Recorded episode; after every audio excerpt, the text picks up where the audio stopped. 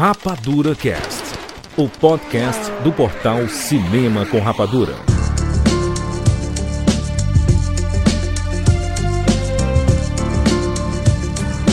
Seja bem-vindo, seres Rapadura em todo o Brasil. Está começando mais uma edição do Rapadura Cast. Eu sou o Júlio de Filho e no programa de hoje nós vamos falar sobre filmes de gangster, séries de mafiosos e de gangster também, filme de mafioso, filme de crime organizado, série de crime organizado, tudo isso nesse podcast. Estamos aqui com o Tiago Sequeira. Júlio de Filho, eu acho que esse é um podcast pra assistir, pra ouvir, comendo um belo no canole. Ó, oh, bonito. Se fala canole, se fala canole, tá? Ai, meu Deus do céu. Ah, vem o italiano. Família italiana chama de canole, tá bom? Só queria te dizer Caraca, isso. Caraca, o Rogério pistolou aí, hein? A única carteirada que ele pode dar no momento aí. Rogério Montanari. É. Fun fact: é, se eu tivesse filho homem, ia chamar Luca Brazzi. Tá certo, a Camila ia me matar. A Camila ia me matar. Mas ia chamar Luca Brazzi. Aí tiveram filhas. Imagina, aí não teve Luca Brazzi. É, não deu. Eu não colocaria, não, do jeito que aconteceu com ele no filme. Não, isso é que é pior, é que é pior que é verdade. É verdade. Isso, é, isso é uma treta de família. Que, tipo, eu falo assim, eu quando tiver um filho, eu quero que chama. Não quero que chama Luca, que é nome da moda, Luca. Quero que chama Luca é. Brazzi. Aí ia chamar Luca Brazzi Montanari. Aí, não, você vai. Se você fizer isso, vai vou separar de você. Pô, como assim? Luca Brazzi, ó que nome, ó. Luca Brazzi, você já fala com a mão assim. Aí teve duas filhas. Aí perdeu. Fernanda Schmutz. Justo quando eu achei que eu estava fora, eles me puxam de volta. Muito bem, vamos aqui falar. Caraca, temos uma lista de coisas, de filmes e séries pra gente bater papo aqui sobre mafiosos, sobre gangster. Qual a diferença deles dois? Existe diferença? E as gangues? Tem diferença dos mafiosos, da máfia? Vamos falar de filmes e séries que falam da máfia russa, irlandesa, americana, italiana, tem muita coisa pra gente bater papo aqui. Cara, tem muitos filmes e muitas séries. Acho que vocês vão curtir, hein? Você gosta dessa temática? Podcast perfeito para você. Falando em gangsters, Rogério, você assistiu Gangs of London? Olha, tô terminando a primeira temporada. E assim, cara, se tem uma palavra que dá para definir Gangs of London é surpreendente, de verdade. Então se prepara, Rogério, porque a segunda temporada de Gangs of London chegou no Lionsgate Plus.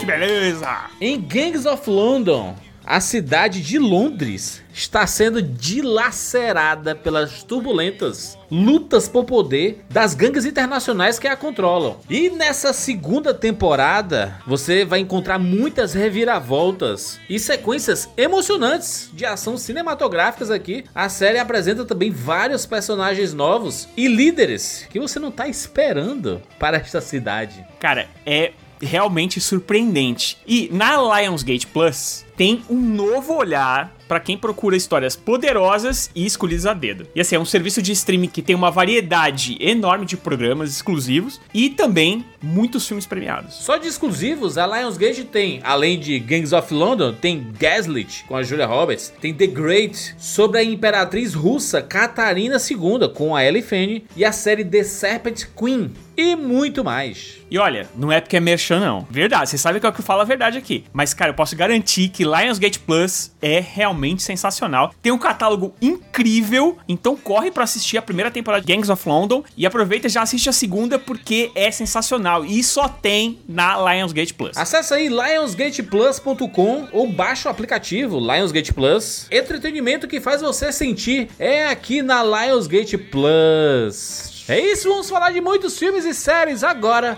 aqui no Rapadura Cast. Um grande salve aos ouvintes, meu nome é Alisson, falo diretamente de Diadema, São Paulo, e bem-vindos ao mundo espetacular do cinema. James Bond.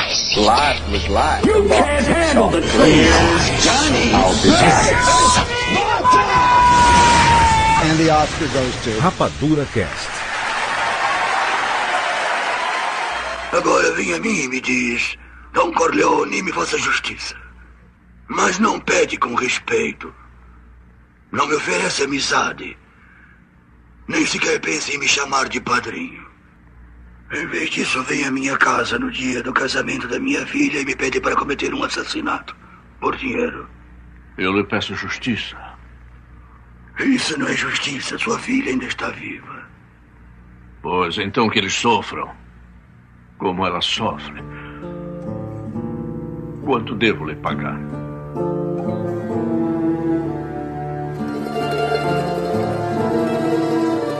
Vamos aqui adentrar ao mundo do crime organizado, ou do crime desorganizado mesmo, né? Porque só o que tem, né? Um bom papo pra gente começar aqui é falar sobre a diferença, né? Porque tem os gangsters, tem os, os mafiosos, né? a máfia. E aí as pessoas, você pode colocar até como sendo, é a mesma coisa? Não é a mesma coisa, né? Quando se fala de máfia, você fala de uma, uma organização estruturada, basicamente. Né? E, e, e a máfia normalmente, pega aí, ó, lembra aí dos filmes e séries. Normalmente a máfia tá dentro da sociedade quase que de uma forma secreta, se você pensar. Ela tá costurada dentro do tecido da Isso. sociedade. Pega, por exemplo, é, você tá com um personagem que o pessoal conhece e gosta, tanto dos quadrinhos quanto de TV e cinema, o Rei do Crime, certo? O Wilson Fisk. Os negócios dele estão tão costurados dentro da- do tecido da cidade que é difícil você ver quando o negócio legal termina e o negócio ilegal começa. Exatamente. Até mesmo, por exemplo, numa, numa série como Gangs of London, é, você vê que os negócios da família Wallace também estão desse jeito, estão costurados a os interesses, é, as construções de prédios que eles fazem, ele tra trabalha como empreiteiro, etc. E você também tem a questão da, da- do crime. É tudo muito intrincado. A, a contabilidade de um meio que alimenta o outro, sabe? É, a família Corleone também funciona do mesmo modo. Você tem negócios legais e legais, um alimentando o outro. Uma coisa que acho que as pessoas diferenciam bastante, e que na verdade é uma palavra que é uma é sinônimo da outra, é gangster e mafioso. A gente acabou colocando mafio, a gente acaba pensando em mafioso, acho que por conta de Poderoso Chefão, principalmente, a gente... Italiano, né? A gente pensa que a máfia é só italiana, né? Não, mas você não pensa em máfia, você já não vem Itália na tua cabeça, assim, logo de cara? E quando você pensa em gangster, já não te vem, tipo, uma coisa mais norte-americana, assim? Naquela, naquela vibe chapéu e tal, assim? É, realmente a gente pensa naquela galera do chapéuzinho, do anos 30, uma coisa meio Al Não, é, o Capone. esté- é o estereótipo que a cultura pop A cultura pop, colocou exatamente. na nossa cabeça que mafioso é o, o terno alinhado, chapeuzinho, gravatinha. Gravatinha fina, drinkzinhos, gravatinha É fina. é um- é um nego- negocinho mais refinado, né? O crime organizado se manifesta em diferentes culturas de maneiras diferentes. Você tem a Yakuza no Japão, você tem a máfia Cosa Nostra na Itália, Sim. é, você tem A máfia russa. a máfia russa, que também é bem diferente, tem regras diferentes. É, você tem os, os gangsters clássicos no- nos Estados Unidos nos anos 30, 40, com o, o tráfico de bebidas, assim. Muito, uma das coisas que fez com que tivesse a ascensão dos gangsters americanos foi a proibição de bebidas alcoólicas, de consumo de bebidas alcoólicas nos Estados Unidos. Foi responsável pela ascensão do Al Capone, gente. Mas seria então, Sabe? seria então a questão de que a gente pensa em máfia e a gente pensa em fora dos Estados Unidos, ou alguma coisa que é de influência de fora dos Estados Unidos, e quando é gangster a gente chama os, os americanos. Porque pensa, a gente nunca vê, a gente nunca vê um filme de, de máfia russa e a gente fala, chama ele de gangsters. Não, peraí, peraí. Tem um Entendeu? ótimo filme de máfia russa. Mas a gente não chama de gangster, entendeu? Uhum. A gente chama de máfia. É isso que eu tô falando. É só, eu só tô falando da, da, da palavra, entendeu? Eu acho que gangster tem muito a ver com essa coisa da, da cultura pop norte-americana, né? É, por exemplo, no Poderoso Chefão, né? Que, é- que é a imigração italiana para os Estados Unidos, e aí eles trazem ali um braço da, da, da- daquela crime, né, da, da parte das famílias criminosas ali da, da Itália, trazem para os Estados Unidos e, e se firmam ali Rogério, mais. Imagina o seguinte: os Estados Unidos é um verdadeiro caldeirão de cultura, certo? A gente tende a pensar nos Estados Unidos, especialmente na- na- no fluxo migratório que, que teve no começo do século XX. É, a gente teve imigração polonesa, a gente teve imigração italiana, a gente teve imigração russa. É, nisso, irlandesa. Mexicana, né? Irlandesa também, muita, muita. Os Estados Unidos viraram um verdadeiro caldeirão de cultura. É, Nova York, principalmente, virou uma cidade muito cosmopolita. Então você tem um fluxo de pessoas e de culturas e de ideias diferentes. E nisso você tem ascensões também de mentalidades criminosas diferentes. Porque não existe cidade sem crime. É, é um fato. É um triste fato, mas é um fato. Não existe é, cidade sem crime. Não existe sociedade sem crime. Não existe. Sempre vai existir dentro de uma sociedade aqueles elementos que vão querer desvirtuar as regras dentro daquela, daquela, daquela sociedade para tentar obter algum tipo de lucro. E aí, essas histórias são contadas de diversas formas, né? No, no cinema e nas séries. A gente. Isso que o Siqueira falou é, é interessante mesmo, porque aqui no Brasil a gente traduz o gangster pra gangue, né? E a gangue, a gente mesmo meio que coloca com a galera meio perrapada, assim, né? Eu acho que o gangster, as, as gangues e tudo mais, elas focam mais no tráfico de drogas. E a máfia aparentemente parece ser sempre algo relacionado à grana. Não É, necessariamente juras. Não, é. É, pega, por exemplo, o Poderoso Chefão. Eu acho que a gente vai citar muito o Poderoso Chefão por aqui. Ah, é. Eu acho que o Poder do Chefão é tipo a bíblia do negócio. Exatamente.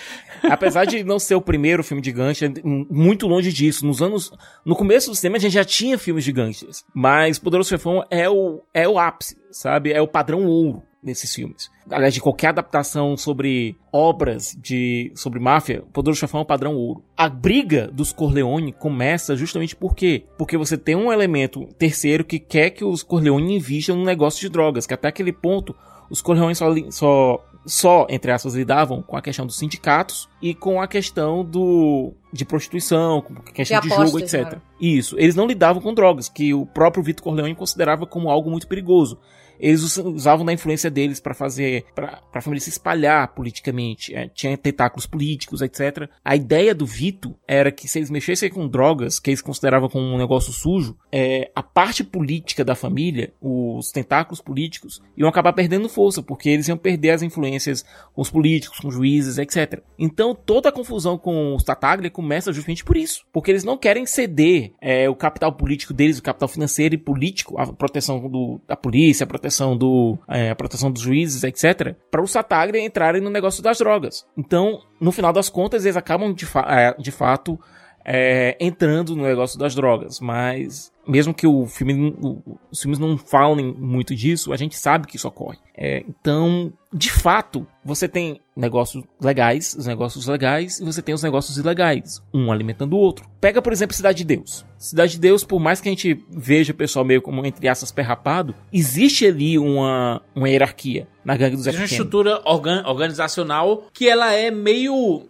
Eu, eu diria que ela tá sempre numa linha tênue. Uhum. Que ela pode facilmente ser trocada. E é, e é aí que eu acho que encaixa o gangster. Eu acho que Cidade de Deus é gangster, não máfia. Sabe quando é que o crime organizado começa a se tornar mais organizado aqui no Brasil? Na época da ditadura militar. E sabe por quê? Porque um monte de gente esclarecida, um monte de gente com é, formado em faculdade, com pensamentos políticos organizados, começa a ser presa e começa a, a trocar experiência com os bandidos que estão presos. Existe uma troca de experiências ali que acaba levando a uma profissionalização do crime no Brasil. É, inclusive a parada dos sindicatos aqui, né, Siqueira? Se pensar aí, a gente tem diversos sindicatos que são muito fortes na cultura pop e na ficção principalmente. Sempre tem mafiosos envolvidos com sindicatos, né? Porque a gente vê isso muito na cultura americana, especialmente nos Teamsters, que é o sindicato dos caminhoneiros americanos. Assim como no Brasil, o, o transporte rodoviário nos Estados Unidos é muito forte.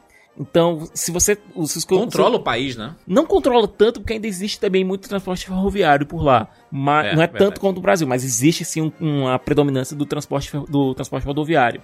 Especialmente nos anos 70, Aqui sabe? no Brasil, se parar, se parar os caminhoneiros, parou Para o país, né? Como já aconteceu algumas vezes, né? Uhum. Você pega, por exemplo, histórias reais, certo? Como o irlandês. É, a gente tem toda aquela questão do Jimmy Hoffa, porque ele era o presidente do sindicato dos Teamsters, do sindicato dos caminhoneiros, do sindicato de transportes. É. E ele tinha uma influência muito forte na máfia, sabe? É, aquele filme ele trata muito bem de como existia essa como existia essa influência, como existia essa, essa relação simbiótica entre a máfia e o sindicato dos Teamsters. É, até a hora que ele não faz exatamente o que os caras querem que ele faça, né? Porque ele acha que ele tem poder demais e ele bate cabeça com os caras. Ele fala, bom, eles não vão me abandonar porque eles precisam do sindicato. Só que ele esquece que ele é uma pessoa, né, cara? Não é um sindicato. Tem aquela cena do Alpatino com o De Niro, que eu acho fenomenal, que o De Niro, olha, se tu não começar a jogar o jogo de novo, bicho, o pessoal vai querer te matar. Ele, o Alpatino que faz o Jimmy Hoffa, ele fala, eles não ousariam, eles não ousariam.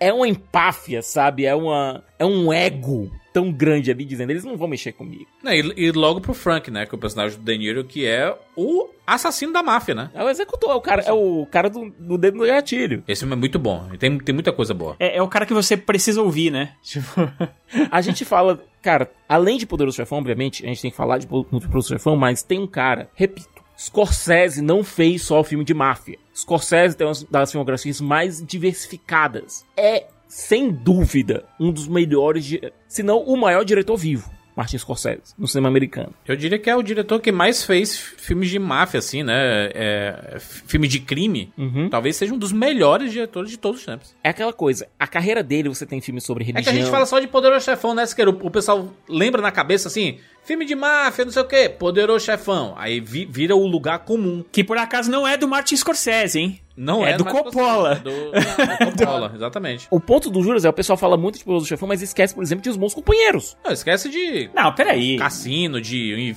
e os infiltrados. Esquece de muita coisa da carreira do, do, do Martin Scorsese, né? Cassino é maravilhoso por quê? Porque mostra como um negócio legal, como os cassinos, e o foco ali é no personagem do De Niro, que é o, o chefão dos cassinos, como um negócio legal, ele consegue ser utilizado pra lavar o dinheiro da máfia. A gente vê pouco da máfia. A gente tem alguns personagens, por exemplo, o personagem do Joe Pesci, que ele tá lá pra representar os interesses dos chefes da máfia. Mas a gente vê, vê pouco dessa galera agindo em comparação com o que a gente vê do, do dia a dia do cassino. Mas a gente vê como o cassino ele é utilizado pra lavar esse dinheiro, Pra fazer com que esse dinheiro sujo acabe se tornando dinheiro limpo. Não, eu acho, eu acho o Cassino um filme extremamente. é, que as pessoas não dão valor. E eu acho ele tão incrível quanto os bons companheiros. Porque, é, inclusive, eu acho ele até mais técnico, entre aspas, nesse sentido de mostrar como as coisas funcionam. Porque no Cassino, cara, ele tem. é, Eu já vi, eu amo esse filme. Eu lembro que ele era duas fitas na, de VHS. Assistia, adorava assistir o Cassino e assistiu há pouco tempo. Assim, há pouco tempo, né? Alguns anos atrás, e ele continua excelente, maravilhoso. Tem uma edição, assim, monstruosa. É o Scorsese no talo, assim. Mas eu gosto muito do jeito que ele mostra como as coisas funcionam do começo até o fim, assim. Da onde vem o dinheiro, pra onde vai, não sei o quê. E Ele como. vai de uma ponta a outra. É, Ele e como o fator humano pode cagar tudo, né? Porque assim, existe. E, e, cara, todos os filmes, séries de máfia, sempre o fator humano. Porque uma vez que você tá mexendo com pessoas, vai ter sempre alguém, alguém que vai ser o traidor, alguém que vai ser. Sabe? E no caso do cassino, é um. Pô, é, é o, é o personagem do, do De Niro que se apaixona por uma garota de programa, que ele sabe que ela é apaixonada por do cara que era o ex-cafetão dela. Mas mesmo assim, ele acredita porque ele pensa, meu, eu sou tão ferradão que ela vai se apaixonar por mim. Só que isso gera uma bola de neve que vai literalmente explodir no colo dele, entendeu? Assim, é uma parada. Eu acho o Cassino uma obra de arte. É uma obra. Falam muito pouco, falam muito dos bons companheiros, e aí eu acho que é com todo o mérito, porque realmente Bons Companheiros é um filme de cair a. né? De cair É o, a- outro, é o outro padrão ouro, né? é inacreditável, assim, mas Cassino é um filme que precisava ser mais assistido, assim, sabe? Os Bons Companheiros talvez seja o, o poderoso chefão mais contemporâneo, assim, sabe? Tem uma diferença, Juras. O Poderoso Chefão ele lida muito com a família. Ele lida muito com, com os Corleone como um todo. É, in- inclusive apresenta essa máfia que é tratada sempre com um tom mais familiar, né? Isso. É sempre o, o, o padrinho, né? Que é o Godfather. E aí, se você pegar com todos esses outros filmes que tem sempre uma liderança, e aí os abaixo dele são filhos dele, ou são apadrinhados dele também, né? E aí você pega os Bons Companheiros que ele fala mais sobre a ascensão de um cara. Ele centra muito no É. personagem do, do Ray Liotta, o Henry Hill. É a questão dele da ascensão e queda dele dentro da máfia. E Tem uns diálogos nesse filme que são inacreditáveis. É inacreditável. É, você enxerga mais a questão da máfia pelos olhos daquele personagem. Ao contrário do Chefão, que você enxerga o, o panorama da família como um todo, sabe?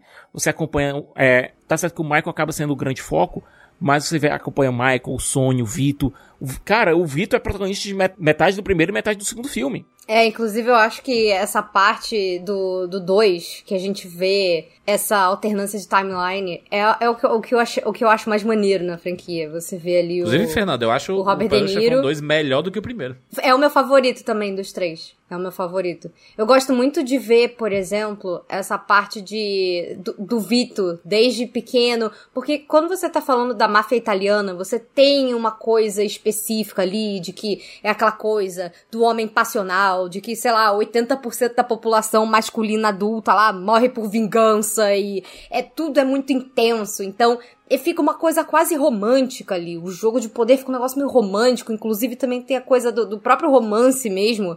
Você vê ali que o final do Michael Corleone é ele lembrando das mulheres da vida dele. Você vê que. é- é- eu acho muito maneiro. E eu acho incrível esse, essa parte do Poderoso Chefão 2, que você vê não só o início né, da família Corleone, você vê essa ascensão do Vito, né? Você vê que era uma coisa muito de tipo, aquela galera ali, eles não tinham nada, eles estavam abandonados à própria sorte. E você vê o Vito nesse processo dele começar a se tornar o padrinho, que ele, pô, ele intervia pela galera que não tinha condição, ele dava o jeito dele ali. E você vê o, o que eu acho mais interessante nesses, nesses filmes assim é o quanto esses caras que são o destemperado, o violento, que tá sempre revoltado, essa galera nunca chega longe na máfia. Né? Não, não é. Não, Geralmente sempre é a que ser- galera. Tipo, o Michael, o, o- o Michael carinha que tem ali, sei lá, 1,65. É o Alpatino. Ele não tem, tipo, uma cara de ser uma pessoa perigosa. E o sabe? Michael- Enquanto o Sony é o fortão, é o bruto, né? É, e a partir do segundo filme você olha o Michael em algumas cenas você fala, cara, eu não quero ficar sozinho numa sala com esse homem. Ele é perigoso pra caramba, cara. E o Alpatino tá sensacional. né? Muito É, bom. eu amo muito Nossa, porque, cara, o Alpatino, ele. Aliás, o Alpatino não, né? O, o Michael, ele consegue se transformar de, de um certo ponto pacifista ante, ante a família.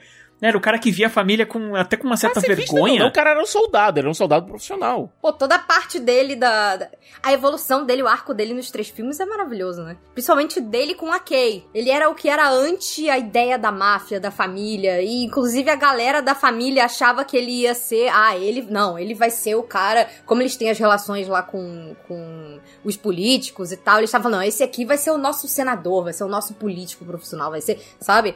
Tipo, o Michael vai estar vai tá apoiando a gente do lado da lei. E do nada o cara vira, era a pessoa mais improvável. Tá, coitado, só não era mais improvável do que o pobre do Fredo. Mas assim, é a pessoa mais Ah, improvável. não é tão assumir, pobre do né? Fredo assim também, né? Vamos. Ah, eu tenho muito dó, não, cara. não passa pano pro Fredo Eu também, tenho dó não. do vai. Fredo nem a pau. Não é por causa disso que você vai matar seu irmão da- pelas costas, né? O Michael não tá certo, eu digo, o pobre do Fredo. Eu tenho muita pena do pobre do Fredo, sabe? É Tava porque- até conversando isso com, com o João, meu amigo, era muito engraçado que a gente tava falando, gente, isso aqui é basicamente o Arrested Development e o Fredo seria tipo o Buster, sabe? Se fosse uma comédia, ele seria o elemento mais divertido da, da, da história, sabe? Fredo, cara, o Se Fredo fosse- é muito o bom. Fredo é incrível, cara. Um personagem sensacional. ele deixa o irmão dele sem saída. Porque ele É. sabe que se ele deixar o cara vivo, ele vai criar uma. Ele vai criar um, Ele é um ponto de um hiato fraqueza, de né? poder ali, um, um- uma desconfiança de poder. Que as outras pessoas podem falar: opa, se o Fredo fez e não aconteceu nada, eu posso fazer também. Então, assim, ele não tem. Não que o Michael seja Mas legal, coisa, pelo ele amor de podia ter Deus. banido o irmão, ele podia ter feito outras coisas. É, não Mas, podia. a, né? mas, é- É mas a porque- atuação dele é inacreditável. You broke my heart, Fredo. É, I know it was you, Fredo. You broke my heart. You broke my heart.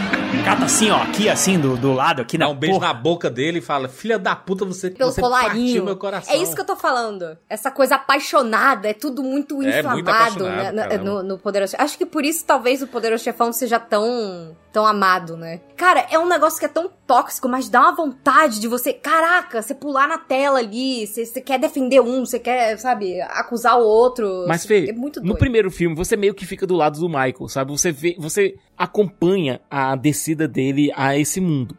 E você meio que fica meio que defendendo o Michael, porque você vê todo, você vê todos, todas as circunstâncias que levaram ele a tomar aquelas decisões. No segundo filme, como a gente tá vendo o ponto de vista do, do Vito também, vê como ele cresceu nesse mundo de uma forma muito mais coração do que o Michael, que ele vai muito mais pela cabeça, ele vai muito mais por decisões, entre aspas, racionais, e que acabam levando ele para um mundo totalmente sem amor. Enquanto o Vitor fazia tudo aquilo, é difícil falar, com carinho, por com amor. é, por amor pela família, sabe? Pela comunidade dele. É, o Michael ele pensava muito na questão, eu preciso fazer com que essa é, com que os negócios da família Corleone se tornem legítimos, coisa que só vai acontecer no terceiro filme. O terceiro filme eu tenho problemas com ele porque vira uma coisa muito grande. Na hora que entra a igreja católica, É. a imobiliária, A igreja. parece que meio que sai daquele escopo familiar, sabe? Por mais que Mas tudo isso faz sentido no sentido, né, que eles querem dar do escopo do envolvimento da máfia, né? É, mas é que. Até onde a máfia vai. Então, mas aí que tá, aí fica aquela coisa muito teoria da conspiração, de que, porra, a máfia ela é mundial. ah, Tipo, no segundo filme você tinha um evento histórico acontecendo que era a Revolução Cubana. É, pô, né? O cara tem que estar em tudo. É que ele é Skywalker, o Ma é Michael Skywalker. Não, mas aquela coisa, quando, quando aquela- a questão da Revolução, da Revolução Cubana, aquilo meio que você- fazia sentido, você entendia o que o Michael tava fazendo ali. O Michael, ele virou o Forrest Gump, né? Ele Porra! os acontecimentos do, Faz sentido. do mundo. O Michael lutou na Segunda Guerra Mundial, o Michael tava envolvido na Revolução Cubana, o Michael tava no meio da, da, da crise sucessória da, da Igreja Católica. Que É, levou- porra. Da morte do João Paulo I. Caraca, galera. É demais, é Eu, demais. eu, eu, eu consigo, eu acredito, eu, eu me envolvo com a história do Michael no- na questão da Revolução Cubana. Faria senti faz sentido ali, sabe? Mas chega em uma coisa tão grande quanto a morte do João Paulo, João Paulo I, cara. E aí, sabe o que é pior? Que não precisava, né? É só uma questão de querer ser realmente maior, porque, na verdade, é um filme sobre perda, né, cara? É um filme sobre você não ter. Você achar que você tem controle e não tem, né? Ele acha que. No segundo filme, ele consolida o controle. E no terceiro, ele percebe que. Puta, ele não consegue passar pra frente isso, cara. Não, e outra coisa, como a Fê falou, quanto mais cabeça quente o, o líder, um pior o destino. Você tinha o Sony, o Sony foi metralhado. Quando existe a passagem de bastão do Michael pro sobrinho dele, filho do Sony, então. E, ele- e o próprio Michael fala isso no filme. Temperamento do pai. É, muito quem, é muito quem, esquentadinho, muito esquentadinho. É, é- chega a ser até cômico, né? É, tá não, todo, é você já acostumou com o tom da história, aí chega lá o Andy Garcia e, é, vamos matar ele. Tipo, calma aí, meu filho, você acabou de chegar, você já quer sentar na janelinha, respira fundo, sabe? É, não, é cômico porque o Andy Garcia não chega no, no, no Alpatino, né? E aí ainda aí tem a, tem a filha, aí dá tudo errado. É, eu acho. É o que é um filme bom com problemas. Compara com o segundo com o primeiro, bicho. É não dá. triste, é triste. É aquela coisa, o, o terceiro filme, ele não chega, por exemplo, ele, ele tá abaixo de Os Bons Companheiros, ele tá abaixo de Cassino. Ele é um bom filme, é um ótimo filme, na pra falar a verdade, mas ele não chega no, no mesmo nível que os anteriores e não chega no, no nível dos filmes que o, que o Scorsese fez, que é quase são quase contemporâneos, É. sabe? Mas você pega, por exemplo, o que o Scorsese fez. Cara, Scorsese fez Os Bons Companheiros, que a gente citou aqui, que tem toda aquela questão da ascensão e queda do, do Henry Hill, que é também um cara completamente maluco. O Henry Hill é louco. E, e ele tá cercado de gente mais doida ainda. Aquela cena do Joe Pesci surrando o cara, pelo amor de Deus. Aliás, o John Pesci, ele é basicamente o mesmo, o mesmo personagem nesse, nos Bons Companheiros e no Cassino, né? É, bons companheiros no cassino, mas quando você chega em, em um irlandês, o Ah, não, o irlandês é outro. É um personagem completamente diferente. Mas aí também mi- um milhão de anos É que, depois, fa- é né? que eles já não, podia, já não podiam fazer ele nervosinho daquele jeito, que ele não conseguia chutar alguém no chão.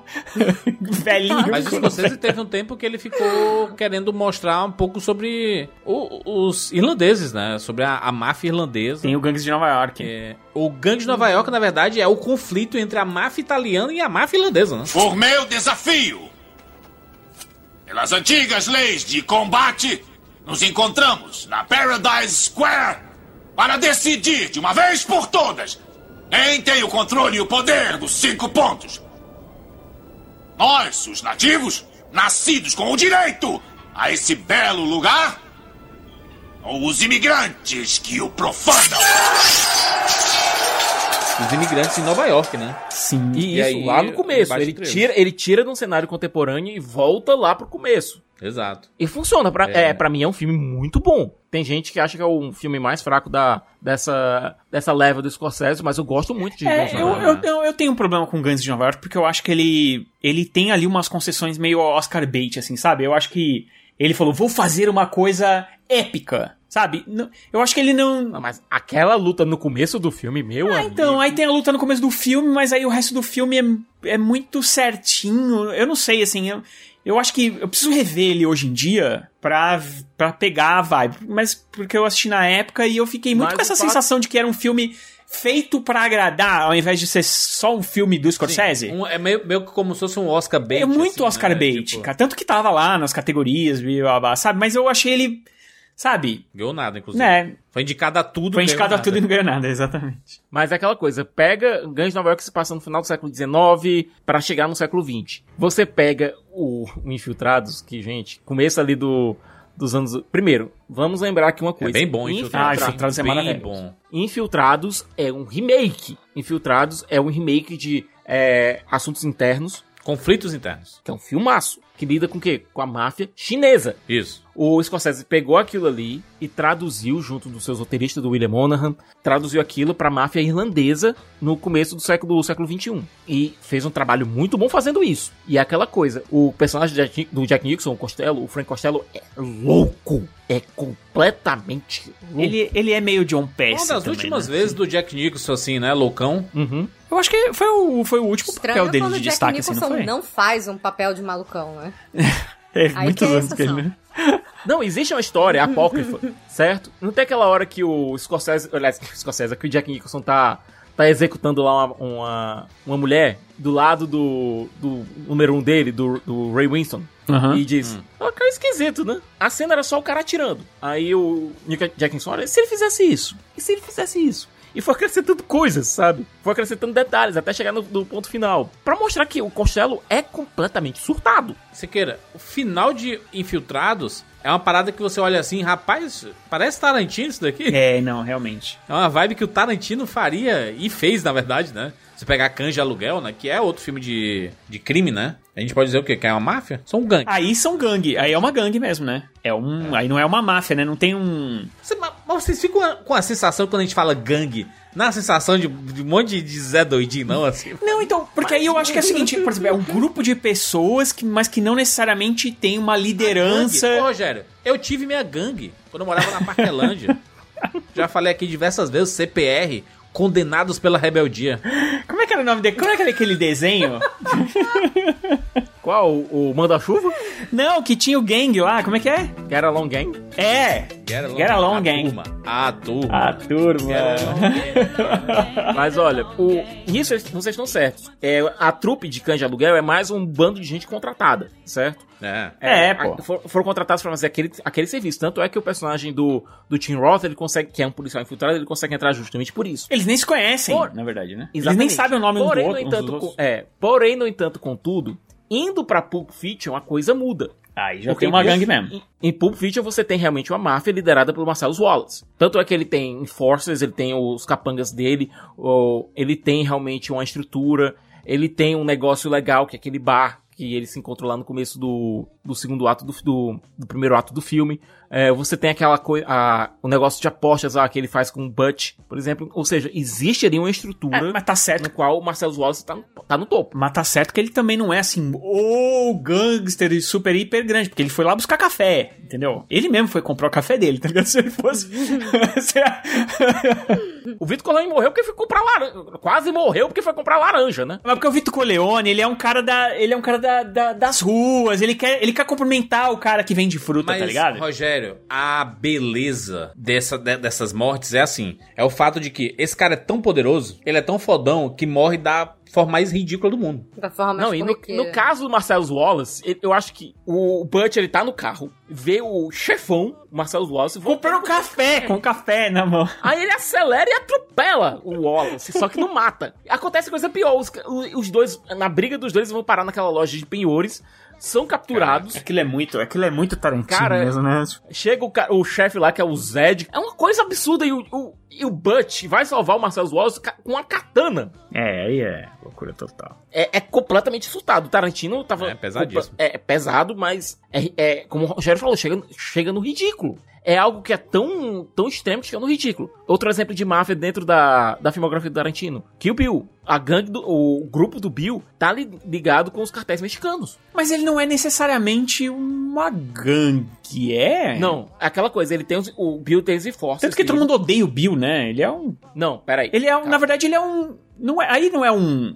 É uma gangue, né? Uma gangue de assassinos, né? Uma trupezinha de assassinos. a- existe a gangue e o Bill ele tem uma estrutura muito grande e tal, mas ele tá ligado aos cartéis mexicanos. É, pelo menos, é, dá-se a entender isso. Sim.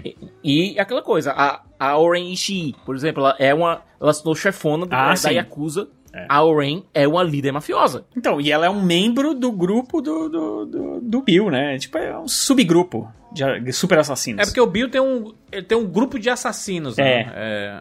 Ela fazia parte daquele grupo de assassinos, mas é, pouco antes da noiva chegar lá, ela ascendeu como chefe da Yakuza. É, e aí você tem, você tem a cena que ela tá assumindo como o Yabun como chefona. E nessa cena, você vê que tem o- um dos chefes que ele tá completamente é, contra essa ascensão porque ela é, é meso-americana, meso-chinesa, meso-japonesa. Ela é mestiça. Ela não é 100% japonesa. E isso faz com que ele veja essa ascensão como uma, ofensa. Repito, existe uma, uma coisa cultural na Yakuza. Tem um diretor que eu gosto muito, que é o Takeshi Kitano, que ele fez alguns dos melhores filmes sobre Yakuza já feitos. Corram atrás desse cara, ele é muito bom. É bom mesmo. Muito bom. Vão atrás de Brother. É, tem um subtítulo ridículo aqui no Brasil. Brother, a máfia japonesa e Yakuza nos Estados Unidos. É um título ridículo, mas vão atrás de Brother. É um filmaço. E que mostra justamente também essa um clash cultural entre as práticas da Yakuza e as práticas é, de criminosos nos Estados Unidos. É muito bom. Ah, já que você tá falando Vão de, Hanako. de Yakuza, tem um filme muito bom que também tá meio esquecido, mas ele continua excelente, tá? Que é o Chuva Negra. Que são de, de policiais Caramba, americanos que vão. Desenterrou mesmo. Michael agora. Douglas Michael e Andy Garcia. É, falando do Andy Garcia aí, ó. E eles vão pro, pro, pra, pro Japão lá investigar lá uma parada e aí acabam caindo na mão lá da Yakuza. É bem legal esse filme. É bem legal. É- eu lembrei porque faz pouco tempo que eu vi. Tem, tem um que é maravilhoso, que é o Operação Invasão, né? O The Raid. Uhum. Não é Japão. Mas esse não é Japão, né? São gangues asiáticas. Também é outro. Existe um outro tipo de operação por lá. E é um filme bem mais contemporâneo. E a gente vai falar de The Raid quando a gente for falar também de séries, porque Gangs of, Gangs of London, né, gente? Coraçãozinho É. aqui. O, sabe um que eu gosto muito? Aliás, tem, tem vários filmes nessa lista aqui que são que estão né, esquecidos e que, infelizmente, estão esquecidos, porque são filmes maravilhosos. O Estrada pra Perdição. Que esse é um filme de, de gangue irlandesa. E, putz, esse filme, o Tom Hanks aí sendo pela primeira vez ali, mais ou menos, né? Não Ele é um vilão. Não, se- não é um vilão, mas é um anti-herói, entre aspas, né? Que é um assassino da máfia irlandesa que, pra proteger o filho, o filho dele acaba é, testemunhando um crime, né? um- Uma, uma coisa que não deveria. E aí, meu, a máfia se vira contra ele e aí ele precisa dar um jeito de, de salvar o filho. Cara, esse filme é maravilhoso. Maravilhoso. Você quer lá, lá atrás tu ia citar, é, eu, eu acredito que é o de máfia russa era o Senhores do Crime, Senhores né? do Isso. Crime, é o putz. Do que Viggo fala da, Mortensen, da né? Vori Zaxori. Eu, eu detesto falar nome russo, eu não, não, não sai direito. Da Vori, pronto. Que é a máfia. É o filme da luta russa. pelada no banheiro. Isso. É isso E, aí. Cara, máfia russa. Ok, que aleatório. Não, mas você já viu? Você já viu, Fê? Esse eu não vi. Ah, Fê. Essa é, é assim, a gente acaba de ver Senhor dos Anéis, o Aragorn, o maior herói de todos os tempos do cinema. Aí o filme seguinte dele, ele tá nu, com, com é, o nu frontal, Cara, brigando Fê. no banheiro. Tem uma, cara, é uma luta, sei lá, de uns 5, Deus, quase 10 minutos, o cara lutando pelado no banheiro. É, é incrível, cara. que maravilha. verdade. Não, e olha, o elenco desse filme é uma coisa assim maravilhosa. Viggo Mortensen, Naomi Watts, esse filme é muito o Vincent bom. Castle, maravilhoso o filme. Senhores é, Senhores do Crime, do David Cronenberg, é maravilhoso. E o Cronenberg, ele não poupa na violência. É uma violência seca, sabe? Bruta. É, ele já vinha, ele já vinha naquele outro filme que, que o Viggo Mortensen também é um assassino É, é, de- da máfia também, só que ele já tá. É, só que aí ele já tava meio que aposentado, né? Desligado, e aí colocam ele de volta na, na parada. É aquele que o Ed Harris traz ele de volta? Isso, é. Isso, é. que, ele, que ele virou um tipo um homem de família, dono do bar, tá lá Esse- tranquilão. esse filme, ele se conecta mais com o Estrada pra Perdição. Acho que dá uma boa, uma boa sessão dupla, sabe? É, é o Marcas da Violência. O Marcas da Violência, ele dá uma boa sessão dupla com o Estrada pra Perdição. É que os dois, os dois filmes são do Cronenberg e, e aí já mostra, vem o primeiro é um pouco mais, como é que a gente pode chamar? Um pouco mais pé no chão, assim, vai, um pouco mais mais bruto, mais violento e o mais seco, acho que seco é a palavra. E o segundo é mais violência mesmo, mais porradaria. Eu acho que o Senhores do, eu acho que o Senhores do Crime, como ele lida com, com a questão da, da organização mesmo, da organização criminosa de uma forma mais brutal, porque o Marcos da Violência, ele é muito intimista. O Senhores do Crime, como ele abre mais e vai, mais, vai a fundo no universo da máfia russa, eu acho que ele é mais bruto. É, o Senhores, o Senhores do Crime, ele lembra mais aquele filme O Troco. Lembra aquele filme do Mel Gibson? Que é um cara que simplesmente ele, ele apostou, ele apostou não, ele assaltou lá um- uma galera e aí tinha um cara junto com ele e aí ele vai preso e aí ele é traído e aí ele resolve matar a máfia inteira. tipo, aliás é um, aliás é um filmaço esse filme também. O Justiceiro? Aí que tá, não, não dá pra chamar ele de John Wick, porque ele é um tipo... Ele não é bonzinho. É, não, ele não é bonzinho, mas ele é um cara, qualquer nota, ele é um assaltante e tipo. é, sabe aquele cara que você não dá muita coisa pra ele? Mas aí, cara, ele quer a grana dele. Quando ele sai da prisão lá e ele, ele precisa da grana dele, a metade que, do, que ele, do assalto, e o cara fala: Meu, sinto muito, já era, tu perdeu essa grana. E aí ele fala: Ah, é mesmo?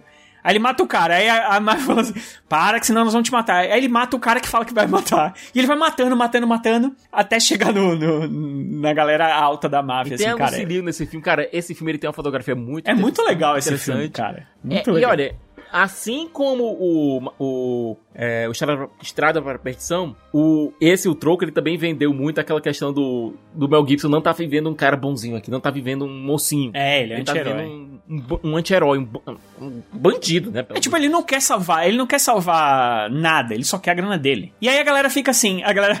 É que nem. Sabe no John. O John Wick tem, tem uma brincadeira com isso, né? É. Que falam assim, pô, mas. Caramba, por que ele tá fazendo isso? Ah, porque mataram o cachorro dele. No, no caso do troco, tem vários, vários diálogos que a galera fala assim: tá, mas o que, que ele quer? O que, que esse cara tá matando todo mundo? O que, que tá acontecendo?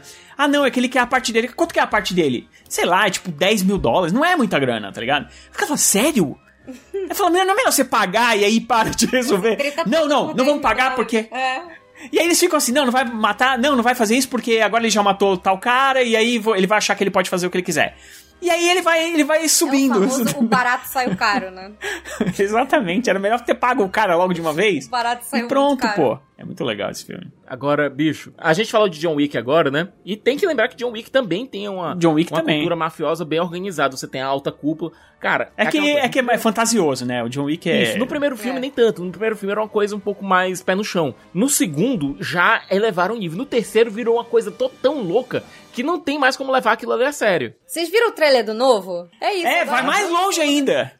Que nem no Velozes e Furiosos que eles falam assim, ah, o que que falta agora? Botar o carro no espaço. No John Wick é isso. O que que falta agora? Ele matar o cara com uma pena, sei lá, sabe? É. E, e era o, o, e o primeiro John Wick é a máfia russa, e aí vai escalando também, realmente. Aí, o- Com o glorioso vai, vai ficando cada Alfie vez Allen. maior, né? Exato. Mas É. o que, que ele tinha que matar o cachorrinho, cara? O cachorrinho não tá fazendo nada de mal, cara. Caraca, Hotel cara. Continental. Triste. É Exatamente. triste. Aí tá todo mundo a- atrás do John Wick e ele de cavalo na chuva. É muito doido isso. Só quem Nova viveu, só quem viveu sabe que John Wick não era nada. John Wick é um filme pequeno que não tinha nenhuma nenhuma pretensão de ser nada. Era um filme pequeno de um cara que, que é um clichê básico, a gente já falou vários aqui, que é um clichê básico do cara que tá quieto no canto dele, ele já cansou de fazer o que ele fazia, ele fazia muito bem, e ele vai. é, e aí, quando mexem com a família dele, ele tinha acabado de perder a esposa e tudo mais, e aí ele vai e resolve. É, uma vez que mexem com ele, ele sai da aposentadoria pra reaver aquilo que, que ele foi roubado, entre aspas, né? E, e é Vamos se fazer- vingar. vamos- vamos fazer ano que vem? O, em 2023 aí, o Tem que fazer. especial pro John Wick? Fazer um. Todos com os cinco, cinco filmes. quatro. São quatro. Esse é o quarto. Tá vindo agora um quinto filme também, que tá sendo produzido agora, que é com o pessoal das bailarinas, que a gente viu no terceiro filme. Aquela gangue liderada pela Angelica Houston, É. É romena, é romena, não é? que vai ser protagonizada pela Ana de Armas, e que vai vir também com o Norman Reedus. Claro que o Siqueira sabe. Siqueira é o fã número um. Siqueira é enciclopédia, Armas, cara, na Não boa. existe. Não é enciclopédia, é porque tem Ana de Armas, ele sabe tudo da Ana de Armas. Ah, sim, sim. Mas que deve vir pra 2024, o Bailarina. E, além disso, John Wick ainda vai ganhar uma. Vai ganhar uma, um spin-off sobre o Hotel Continental. Deixa eu citar aqui um exemplo de filme de gangue. Esse aqui, literalmente de gangue, que é o Warriors. Ah! Warriors! Warriors! Venham brincar! Como é que é? Saiam para brincar! ah, esse filme! Esse filme é maravilhoso. Olha, esse filme é maravilhoso. Não, e é um, tipo, é um, uma garrafinha, né, que ele tá assim. Guerreiros, venham aqui brigar. Guerreiros. Ai, Tô mano. os, os- Cara, é um filme de gangues, pra demonstrar como era o cenário de Nova York. Ali, né? Nova York dos anos 70, comecinho dos anos 80, era bombardeada de crime, né? E era uma cidade extremamente perigosa. Mas esse filme é uma loucura, né, cara? Tipo. É uma loucura. loucura. É, pra quem não conhece, porque é muito velho. Mas ah, procurem, porque é muito Chamou legal. a gente cara. de idoso agora, né? Não, mas esse filme é muito legal, cara. Ele é muito legal. Existe um, um encontro de gangues de Nova York. Isso. É, que vai ser ali na, no, no Central Park, se não me engano. E vai ter o líder ali, um cara que, pô, todo mundo escuta lá e tal. E ele vai fazer um pronunciamento, então todo mundo tem que ir lá assistir. Aí todas as gangues vão lá. E aí, obviamente, que eles não podem brigar entre si, porque, pô, o cara vai falar lá e tal. E aí esse cara é assassinado. E a culpa recai sobre os Warriors. E aí, Que é uma gangue de pé rapado, assim, né? O, eles são a gangue de Coney Island, tá ligado? Tipo, Coney Island. Tipo, lugar, meu. E aí, Nova York, todas as gangues de Nova York vão atrás dos, dos Warriors. E aí eles precisam chegar do Central Park até a, a Coney Island. A- é Coney Island ou Coney, Coney Island? Coney É Island. Coney, Coney Island, né? É, Coney eles, Island. eles vão chegar até lá, entendeu? E aí, só que todas as gangues no meio do caminho procurando eles. E aí tem essa cena aí que é clássica do final, é, que, o- que eles estão escondidos e aí o cara fica batendo lá. é maravilhoso Ele isso. bota, ele bota três garrafinhas nos dedos, assim, Isso. e fica batendo assim. Ele né? fica batendo. Ah, por que não vem aqui brigar? Guerreiros, vem aqui brigar. Guerreiros, por que não vem aqui brigar? Guerreiros, por que vocês não vêm brigar, hein? Warrior! Não, a dublagem, gente, é perfeito. Perfeito. A gente falou de adaptação no último. Cara, dublagem de Warriors é. Eu, eu acho que é uma outra pauta de podcast pro futuro aí, até anotar aqui, né? É, filmes que retratam a época específica, sabe? Porque o Warriors é o retrato do final dos anos 70. Você pega ali, tá toda a simbologia do final dos anos 70. Você pega filme, sei lá, como Footloose, cara, se tem um filme que representa os anos 80 é Footloose. Visual, música, é, o estilo da sociedade em si, comportamento sociocultural daquelas pessoas ali, tá, tá todo em Footloose. É um filme que, né, ficou famoso por causa da dos pés dançando no começo, da música Footloose, etc. Mas tem muito mais coisa ali pra, pra ser analisado, né? Mas Total. Warriors é, é um, um desses filmes, é... Como é? Selvagens da Noite, né? Selvagens Sel- da hoje- Noite, é. Acho que é Selvagens da Noite, né? Inclusive tem um jogo pro PS2, salvo engano, né? Que é era bem legal. bom, cara. É pro bem bom. PSP, inclusive. Aliás, eu joguei, tem, tem- mas tinha, era do PS2 mesmo, o clássico. E eu joguei esse jogo antes de assistir o filme. Aí eu falei, ué, e esse jogo aí? Vai, vai jogar o jogo, era legal pra caramba. Aí eu fui procurar o filme, aí assisti e falei, pô, é um clássico, cara, é um clássico. É maravilhoso. Essa parada de, de, de gangsters, de mafiosos e tudo mais, cara, acho praticamente é um dos gêneros de- do cinema, né? Tipo assim, quase todo ano saem uns 10 filmes desse gênero, né? Não só isso, é um dos gêneros que eu considero seminais, porque muito do que a gente tem como, como storytelling veio desses filmes de gangster dos anos 30, sabe? É. Cara, o primeiro Scarface, por exemplo. Aliás, Scarface é outro que a gente não falou aqui do Brian de Palma, que é maravilhoso. Verdade. Tem o primeiro Scarface, que é um filme mais clássico, que fala sobre ju- justamente um imigrante italiano. E o Scarface, que a gente conhece mais clássico nos anos, set- nos anos 70 e 80, vem justamente de quem? Do Brian de Palma, que pega o Al Pacino fazendo um imigrante cubano. completamente surtado que ele vai crescendo no escalão do crime justamente com o quê? A partir das drogas. Novamente, Fê, naquilo que tu falou. Quanto mais surtado o cara, menor tende a ser o seu reino. Exatamente. Mais curto tende a ser o seu reino. Inclusive, você queira, tu falou ali de Al Capone, os intocáveis, né? Os intocáveis, cara. Nossa, os também do- intocáveis é. Também do De Palma, com o De Niro fazendo, agora o De Niro fazendo o Al Capone. Só que os Intocáveis ele é mais focado no Elliot Ness. É um dos aqueles filmes de máfia que você tem um foco mais, também na polícia. Não, também não, né? Basicamente, o foco é na polícia. Isso, o... tanto- o Al Capone ele fica um pouco mais em, segun- em segundo, em segundo plano. Ele é, o Al primeira- Capone, ele é, ele é tipo o imperador do, do Star Wars, entendeu? Isso. É aquele cara que ele, ele, ele mexe as cordinhas, mas você não vê ele muito. Acho que é até por isso que, que a atuação do, do, do De Niro, pra avaliar, né? Aliás, o De Niro adora isso, né? É, por isso que eu acho que a atuação dele é tão chocante, porque ele aparece muito pouco, e quando ele aparece, é, você fica, caramba, mano, que Não, maquiagem. maravilhoso. Uma maquiagem muito forte nele. E a interpretação é um pouco mais fora do controle, sabe? É um pouco mais bruta ali. É, o De Niro adora o gênero. Não, ele O adora. O gênero máfia, crime, é tipo assim, tem gente que em Hollywood faz carreira com filme de... A gente pega, sei lá, o... Qual é aquele... Emily Esteves não, é o... Da porradaria, bem famoso. Steve Seagal. Steve Seagal, Meu cara, Deus.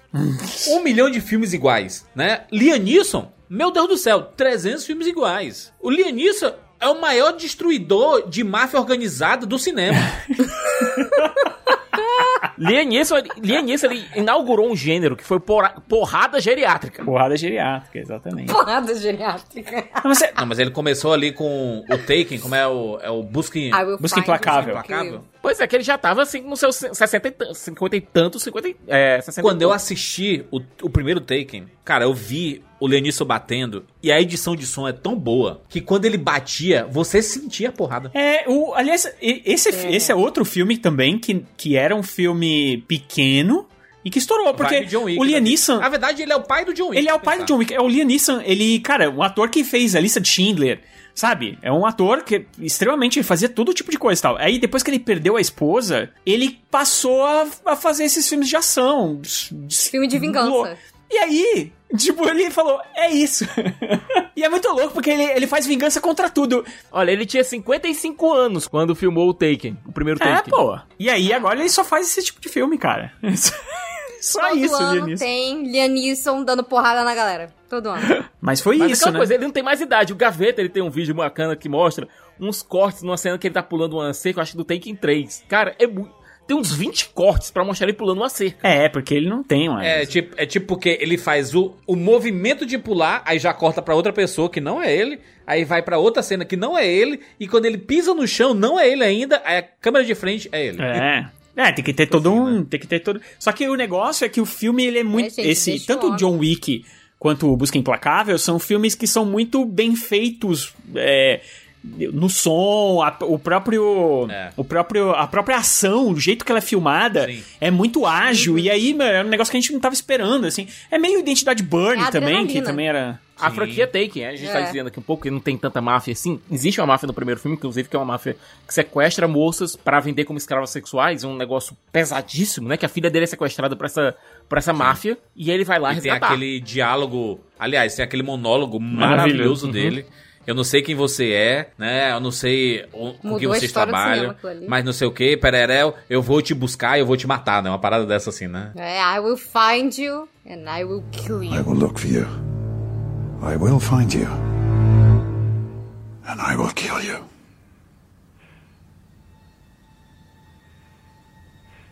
Good luck. E pra você ver como é um clichê de novo, né? O cara que já tava aposentado, ele não queria mais fazer isso, blá, blá, blá, pronto, já era, se deu mal. Eu tô falando, é o pai do John Wick, cara. É mesma energia do John Wick, veio do mesmo lugar. É. E convenhamos que o Ken Reeves também não é mais nenhum jovem, então também é, é porrada geriátrica. Gente, É. é aquele gênero de tipo assim, não mexe com quem tá quieto. É. É. É, só não mexe com o moço que tá quieto Tem ali no um, cantinho dele. não tem um filme lá que a, a gente falou de, de, de Os Intocáveis. Tem um outro filme de, do Al Capone que é mais recente com o Tom Hardy fazendo o Al Capone, né? Esse filme é bem bom, inclusive. Não é bom. Não, não é. É porque era, era- era o diretor lá de Quarteto Fantástico, né? Isso. O é, Josh Trank. é, foi uma tentativa dele de voltar. Ele, te- ele deu um hype gigantesco pra esse filme, só que, bicho, não rola. Teve um, um cara que fez alguns filmes, também entrou nessa vibe de fazer filmes de máfia, que foi o Johnny Depp, né? E aí ele fez. Sim. Ele fez um, É, um filme que é bem legal. Que Fez um com o Michael Mann, que é muito bom. É, não, mas ele fez um que é com o Al Pacino, que é muito bom, que é o Doni Brasco. Tony Brasco, muito é o bom. Donnie que é Brasco. muito bom. É, e esse filme é outro filme também que ficou esquecido no rolê, né? Que a diferença desse filme aqui é que de- o Johnny Depp ele faz um policial infiltrado numa máfia, só que a diferença é que no Doni, no Doni Brasco, ele não vai no chefão, ele vai num um Zé, um Zé Coitado lá da máfia, que é o personagem do Al Pacino, entendeu? Tanto que ele fica. Quando chega na hora de prender a máfia, de, de, de fazer o que tem que fazer, ele fica com dó, cara, do, do cara. Porque o cara era, ele era, não era um, um chefão da máfia, sabe? Ele era só um cara que, que vivia daquilo ali, assim. Não era um cara bonzinho, mas era peixe pequeno. E, e é bem legal porque é tipo, é esse peixe pequeno é, explicando como funciona a parada grande, assim. Cara, é um filme muito bom esse, o Doni Brasco.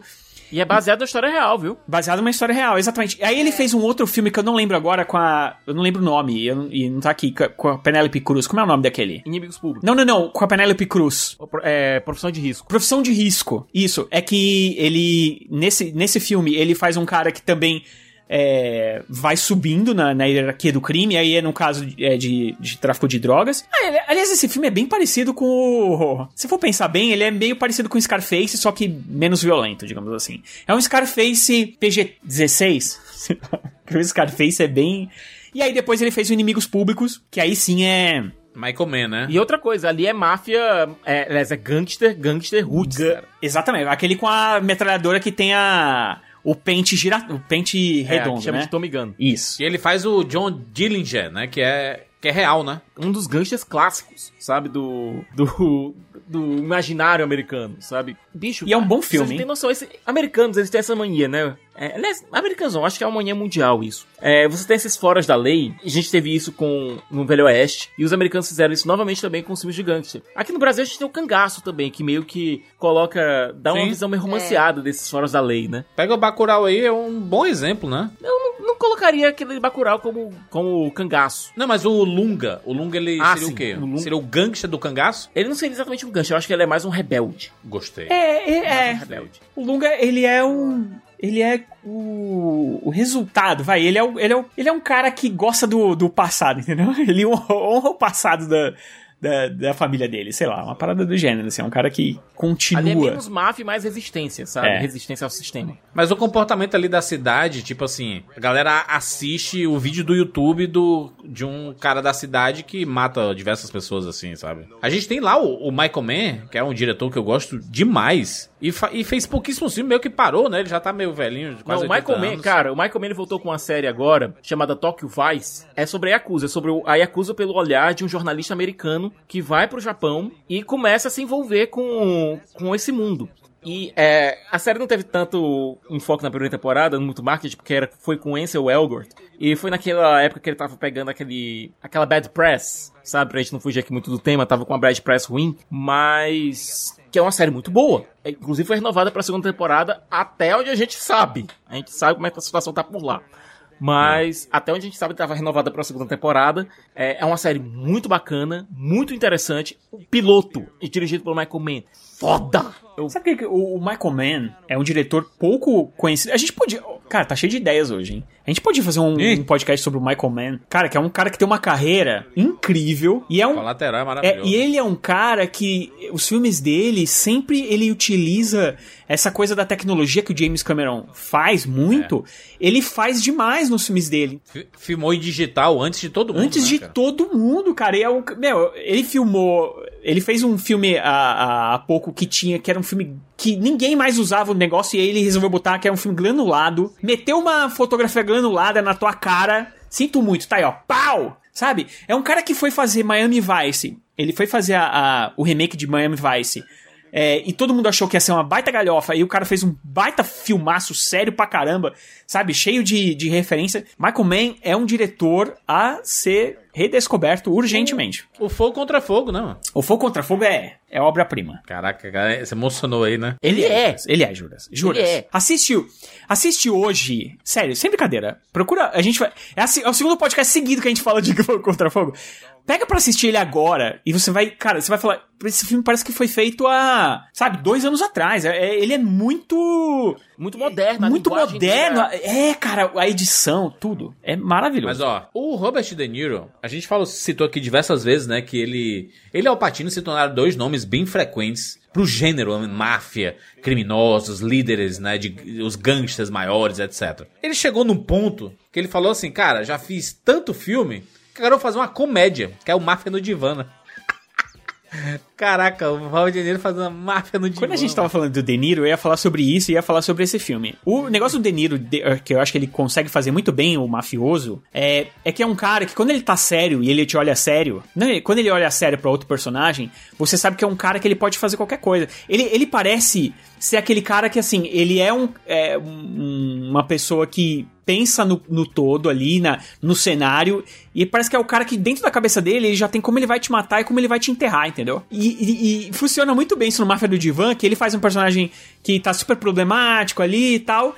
E aí, de repente, ele dá umas olhadas pro, pro Billy Crystal e você fica com medo. Você fala, mano, será que ele vai matar o Billy Crystal? Tipo, sabe? E olha, é, É engraçado muito bom, porque cara. você pega alguns filmes, por exemplo, pega Jack Brown, certo? Que ele faz um, um gangster pé, um gangster pé rapado. Ele, com alguns momentos do filme, ele já consegue te desarmar, por quê? Ele não tá com aquela aura do De Niro que a gente vê em Os Bons Companheiros, com o De Niro que a gente vê é, em Poderoso Chefão, com o De Niro que a gente vê em Era Uma Vez América. Ele não tá com aquela, aquela aura, ele tá... A linguagem corporal dele, a postura dele é mais, mais protegida, é uma coisa mais patética, sabe? Em poucos momentos o cara vai ele consegue tirar aquela aquela aura que ele tem de porra, o De Niro, De Niro, caralho, De Niro. Ele tira essa, ele se desarma disso e você vê um cara, um Zé Mané.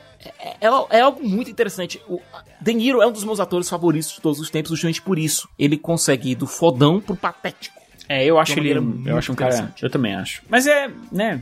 É que, infelizmente, ele tem feito alguns filmes aí, muitos filmes. Pra Que pagar não. o aluguel, né? É, que não, não correspondem com o talento que o dele. aluguel dele já tá pago há bastante tempo. Tá nada, cara. Ele, ele tem muitas coisas. Cara, o cara tem um festival de cinema. O cara Tem um tem, um cinema, monte de restaurante aí pelo mundo. Verdade. Entendeu? Então ele tem que pagar e tem muito funcionário, cara. É, mas esses lugares dão dinheiro, não é possível? Né? Não, deve dar, mas sei lá, cara. Ele, ele, ele tem feito uns filmes bem, bem abaixo do que. do Agora, que, ah, olha, eu vou falar de outro filme aqui que é muito esquecido no rolê. Muito, muito mesmo. E que é um dos melhores filmes de gangster já feitos. É um épico, é um verdadeiro épico. Ele tem quase 4 horas de duração. Era uma vez na América. Eu citei quando tava falando agora do. E, Cara, é um absurdo esse filme. Sérgio Leone. Um dos últimos, acho que foi o último filme da carreira dele. E ele se despediu assim com, com chave de ouro Chave de ouro. né? sabe? É um épico que você vê essa amizade desses dois garotos judeus, é o Noodles e o Max, como eles crescem dentro da máfia, como eles crescem como criminosos e como essa amizade chega num, num ponto de colisão. É um filme que eu levo muito no meu coração como cinéfilo. Não é um filme fácil de assistir, não é só por conta da duração, mas que na hora quando você assiste, você sai diferente, sabe? Você vê o você como cinéfilo você sai diferente desse filme. Como tudo que o Leone fez, né? É algo absurdo, é algo surreal. Tem um ator que a gente não pode deixar de citar antes da gente passar para as séries aqui, que é o Denzel Washington, né? Uhum. Denzel Washington fez diversos filmes, ele sendo aquela pessoa contra alguma máfia, alguma quadrilha, algum grupo de gangsters, né? O próprio Protetor é isso, né? Contra uma, a máfia russa. Você vê o dia do treinamento, que também tá a máfia russa ali no meio, mas ele é um, um corrupto dentro da polícia, né? Você tem ali Chamas da Vingança, que é basicamente um cartel que faz sequestros, né? De. É um cartel mexicano. pessoas ali nas, É um ca- na cidade do México. O filme ele, ele, ele suja a imagem da cidade do México até que você chega e depois é, agradece a cidade do México pelo, pelo filme. É, Porra, é, verdade, né, cara? Tipo, você assiste esse filme e você fala, jamais quero pisar na cidade do México. Tipo, Esse filme eu lembro da participação do brasileiro. tem dois brasileiros até. Tem dois brasileiros? Tem o Gero Camilo e tem um outro que é aquele. É aquele que faz o traficante de armas lá do, do Cidade de Deus. Como é que é o nome dele? O Gero Camilo. Não, não, não. Tem o Gero Camilo, que faz o irmão. Ele é o irmão do Isso, traficante. Do- aliás, ele é o irmão do, do, do sequestrador. E tem o. Tem aquele outro cara que é ruivo. Que ele. É o Charles Paravente, é o que fazia o professor da, da Malhação. É, isso aí Meu mesmo. Deus! Mentira. Fazer o professor Afrânio. É. Professor Afrânio da Malhação. Professor Afrânio. E ele fazia um traficante de armas lá no Cidade de Deus. Isso. E tem, e tem outro filme, né, do, do Denzel Washington, mais, mais explícito do que nunca, que é O Gangster, né? mais conhecido como American Gangster. Ele faz um, um chofé de um dos mafiosos mais importantes lá do Harlem, até que o, o, o chefão do crime morre e ele assume. Não, e ele não só, ele não só assume, essa aí também é uma história baseada numa história real, de um, de um cara que ele conseguiu traficar drogas pros Estados Unidos vindo do Vietnã. Ele trazia o, a droga junto com os corpos dos soldados que vinham, dos soldados mortos lá no, no Vietnã. Ele trazia dentro dos aviões é, essa a carga de cocaína que ele vendia em, em- nos Estados Unidos. E aí tem o Russell Crowe no filme, né, que faz o policial e tudo mais. Sim. E ele é descoberto por conta de uma vacilada que ele deu, é muito parecido com o Cassino. Esse negócio de erro humano, tá ligado? Ele dá uma vacilada porque um dia ele ostenta demais. Ele chega lá. Pensa naquele cara. Eu, cara, já ouvi muitas histórias disso em empresa. Que é aquele carinha que trabalha. Ah, trabalha ali e tal. E aí, de repente, ele é o office boy. E aí, de repente, o cara me aparece com um tênis novo. Aí depois ele aparece com um jaco novo. Aí depois ele aparece com não sei o que novo e tal. Aí a galera olha e fala. "É, Você não tá muito compatível com o salário dele, tá ligado? E aí descobre que o cara, que o cara tava desviando alguma coisa. É a mesma coisa. Ele ele fica. Em algum momento ele descuida, porque ele é um cara sempre muito cuidadoso, pra ninguém descobrir que ele é o, o- o chefão. E em algum momento ele desliza e ele usa um. Tá até na capa do filme, isso não é spoiler. Ele usa uma capa. é, ele usa um, um casaco de pele. E, tipo, era um troço que não correspondia com o trampo que, né? E aí ele. Aí começa a caçada a, pra pessoa dele, assim. Pra provar que ele é algo mais do que, do que um bandidinho e tal. É, cara, é um filmaço, viu? Filmaço. Filmaço. A gente pode fazer aqui uma, uma migração usando um filme e a gente pula pras séries. Porque tem um filme do Tom Cruise chamado Feito na América, Hum. em que o Tom Cruise ele é um, né, um piloto que traz droga de um determinado local para os Estados Unidos. Esse piloto foi abordado em uma série bem popular chamada Narcos. E a gente tá falando exatamente de Pablo Escobar, né? Exatamente. Aliás, esse filme do Tom Cruise, eu acho que é o filme mais fora da curva que ele fez na vida dele. É. Eu, tô eu fiquei Não tem ele, né? nada a ver com ele. tipo. mas... mas tá lá, tá lá. Eu acho que. Será que era porque pilotava avião? E aí ele podia pilotar o avião de verdade? Não sei. Porque, cara, não faz sentido com a carreira dele esse filme. Vai ver que ele tava tentando experimentar coisas novas, poxa. Todo mundo tem essa fase. mas ele precisa disso? Não sei. Não, então, mas é aquilo, é a vontade de sair da mesmice, pô. É. Mas o Narcos é uma bela série de, de um né, de cartel, que aí é, é a máfia de tráfico de drogas na, na, na América Latina, que aí chamam de cartel. O pessoal parou ali na segunda, porque ai, agora não vai ter mais Pablo Escobar, e cara, e tá perdendo, porque continua tão incrível quanto nas primeiras temporadas. E a Narcos México também é excelente. A Narcos principal acabou na terceira temporada e depois Sim. teve uma A ter- é que a terceira temporada é, cara, é, é né? muito bom. É muito bom. Terceira Cara, temporada. e Narcos México, ela tem um momento que ela se cruza cronologicamente com, com a Narcos principal. Então você tem uma volta meio meio troncha, mas é uma volta porque o não deu tempo do Wagner Moura voltar à forma, né? Mas você tem a volta do Pablo Escobar no- com o Wagner Moura interpretando o personagem. É. E o próprio Wagner Moura, ele aproveitou o Narcos México, ele dirigiu alguns episódios até mesmo pra começar a pegar o ritmo de direção, né? Pra começar a aprender a dirigir. Cara, é muito interessante. É, e, cara, Narcos é uma série que pegou muito nas duas primeiras temporadas, muito aqui no Brasil por conta da interpretação do Wagner Moura. Cara, o espanhol dele não é, é um espanhol com. É um espanhol misturado com português brasileiro, sabe? Não é um espanhol perfeito, especialmente para aquela região da Colômbia. Mas que o que falta de precisão fonética sobra em carisma. É, ele que realmente é a- muito Ele carismático. caprichou, cara. Não, e, e é um outro cara que também, com o olhar dele ali, você sabe que é um. Cara, você consegue sentir que é um cara que pode fazer qualquer coisa. Qualquer coisa. E de repente, pá, assim, sabe? Eu acho que a. Claro, claro que a gente vai defender, né? O nosso querido brasileiro. Patrimônio Mas. nacional. Nem precisa, Pô. né? Cara, precisa. Você Plata ou plombo? Tipo. Plata ou plombo. E, cara, até mesmo na, segu- na segunda temporada, quando você sabe, quando você tem aquele. Tem aquele momento que virou, virou meme, né? Quando ele tá na mansão, assim, olhando, só esperando. Só esperando o destino bater a porta dele, né? Achava massa porque o, o Pablo Escobar ele metia um espanhol e do nada ele metia um xingamento em português assim. Não era em português, é porque parecia português.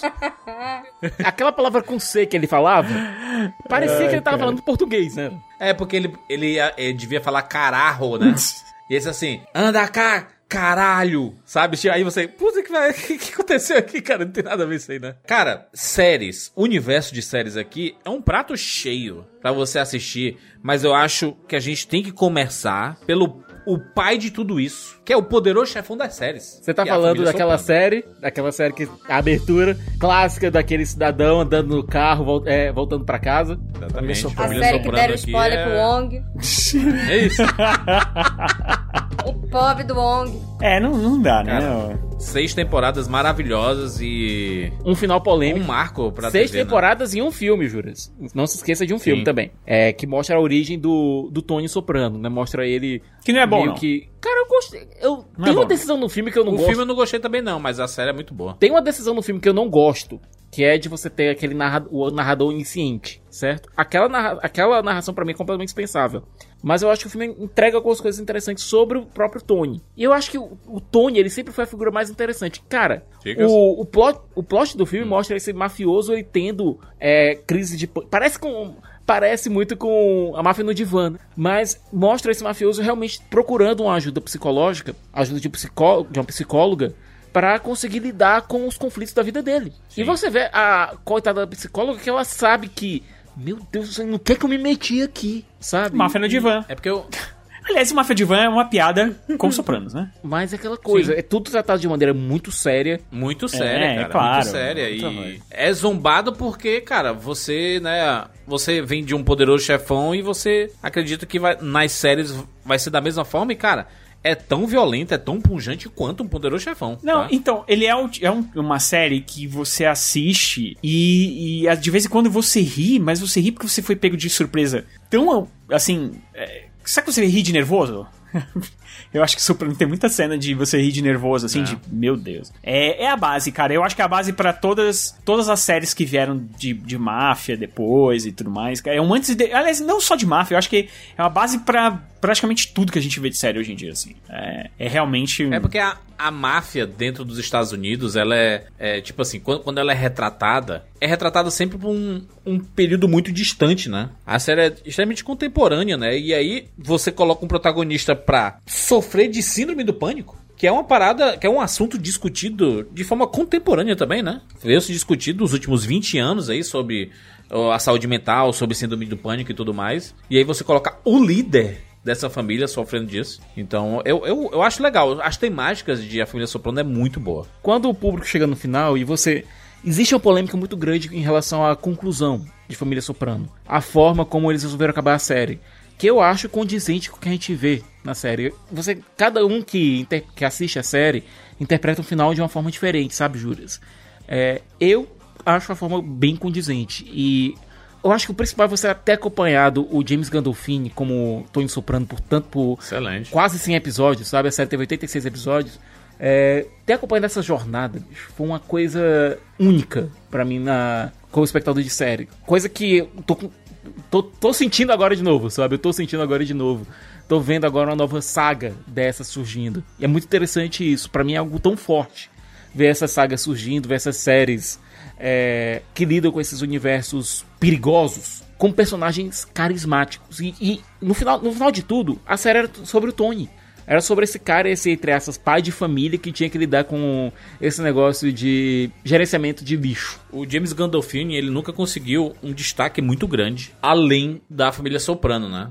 Ele tentou, ele fez diversos filmes, várias participações, mas nenhum chamou tanta a atenção ganhou tanto destaque. No cinema ele era quase um, aquele coadjuvante ele de luxo. É, coadjuvante, sabe? exatamente. É. Ele é aquele coadjuvante que você olhava e falava, meu Deus, olha lá o cara da família Soprano. Ele era o cara que tava lá no fundo e meio que chamava atenção. É. Sabe? Mas você aí... via.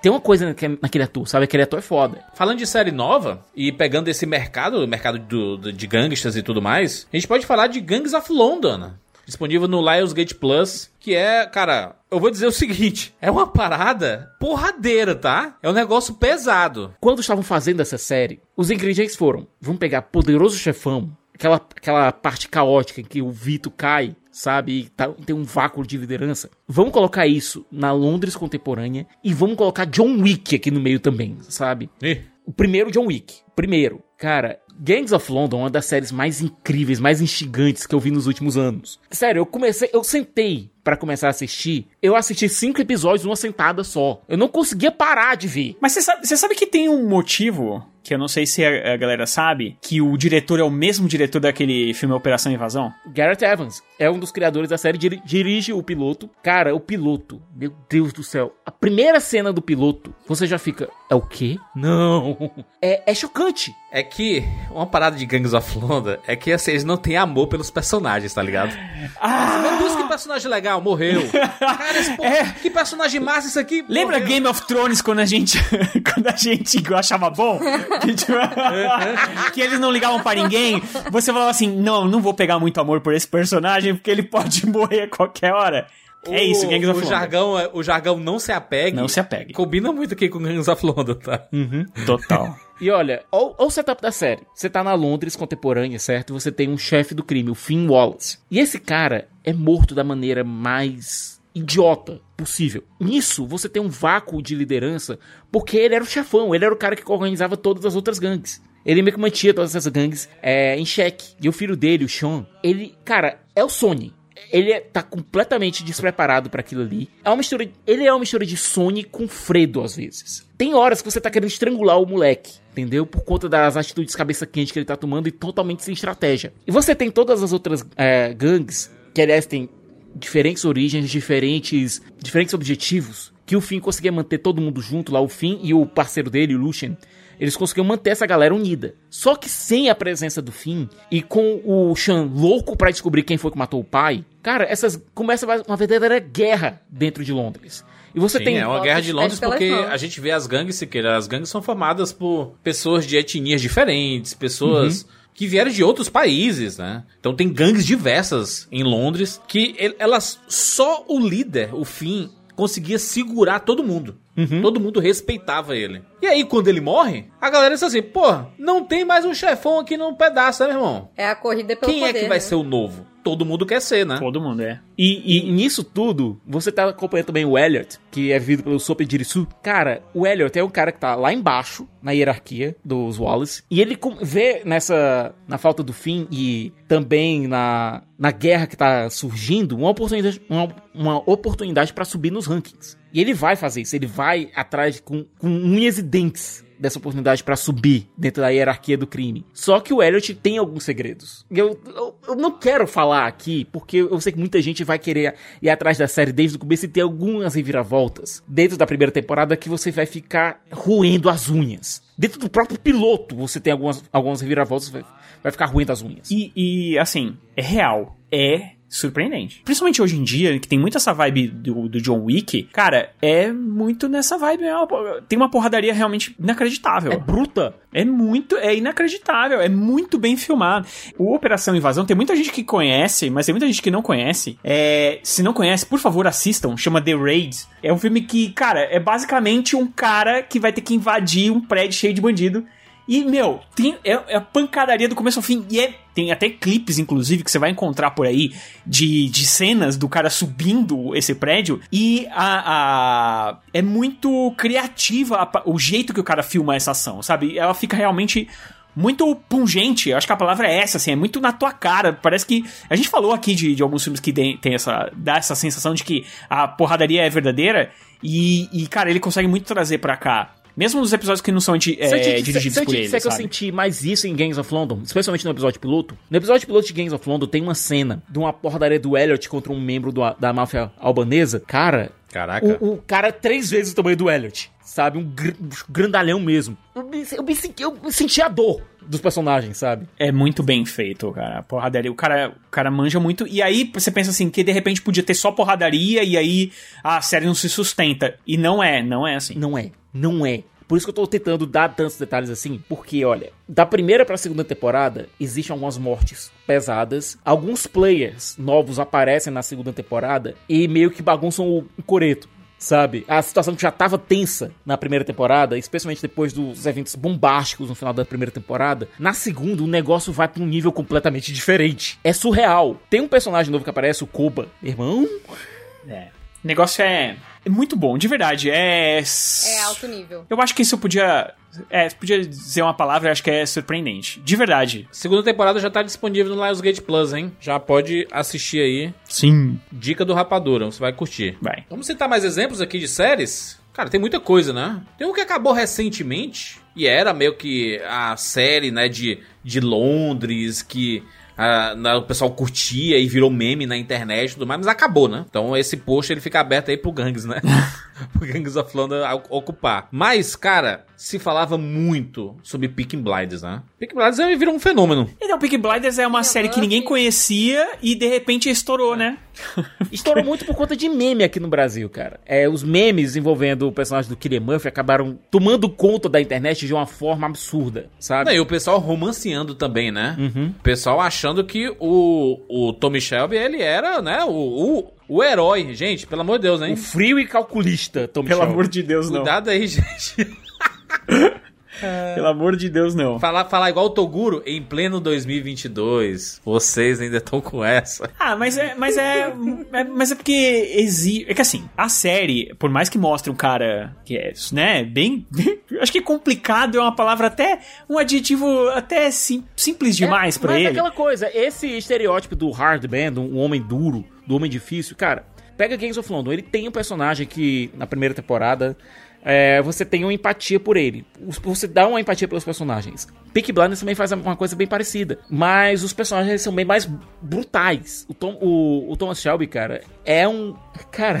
Frio calculista, como o pessoal diz, mas não é só isso. Mas, é, mas Siqueira, eu acho que a, a série fez questão de dar uma romanceada em muitas coisas em Peak Blinders. Primeiro que eles usam músicas contemporâneas, né? A gente vê Arctic Monkeys tocando toda hora na, na série. É, você vê clipes em câmera lenta, tipo meio que edificando o jeito de andar do Shelby. Tipo assim, às vezes tem, um- tem um- uma cena de 30 segundos, ele andando de uma ponta a outra da cidade em câmera lenta, com faíscas de fogo indo na frente assim e tocando Arctic Monkeys, cara. A série, a série ela não é contemporânea, mas utiliza linguagem e músicas tem- contemporâneas pra falar dos personagens. Isso. É. Pra mostrar as ações dos personagens. A linguagem dela é muito contemporânea. Esse anacronismo, sabe? Essa diferença entre o momento em que a série se passa, é, as roupas dos personagens, o- todo o ambiente, com o que você tem de, de música e de linguagem da- na- no uso da gramática cinematográfica, ela dá um quê de hipster.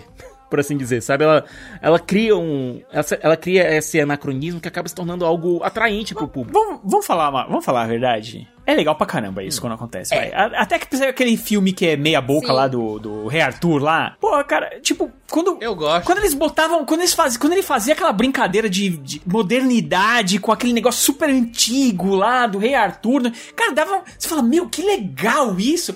Eu acho que cabe em Peak Blinders, por quê? Porque existe uma aura de rebeldia nos personagens, de antissistema nos personagens, que esse anacronismo acaba ressaltando. Ah, de vez em quando é brega, mas é legal, vai. Como é que é o nome do diretor, Juro, você falou? É o Steve Knight. Steven. Não, não, o diretor do, do, do filme do Rei Arthur? Não, não. Ah, não, do reator é o Guy Ritchie. Guy Ritchie. O Guy Ritchie é, é campeão de fazer isso, de trazer Campeão. estética, música moderna pra coisas não, não tão contemporâneas assim, ou... Pois é, uma série que, que fez isso, que não tem nada a ver com o assunto, mas que eu lembro que gerou uma baita repercussão também foi o Bridgerton, né? Da Shonda Rhimes. Exatamente. Aquela É, coisa também. de tipo, você põe aquela coisa clássica e tal, e aí a orquestra da festa tá tocando Wildest Dreams da Taylor Swift, sabe? No violino. Mas quem começou É isso foi maneiro. o, o, ba o Baz Luhrmann, né? No é, Lula é, Rouge, gosta do basicamente. ali, Bazuma, né? né? É. Então, é porque você, você, quando você cria esse tipo de coisa, é, você faz com que o público, principalmente o público mais novo, ele consiga assistir com mais, mais facilidade, ele fica mais acessível.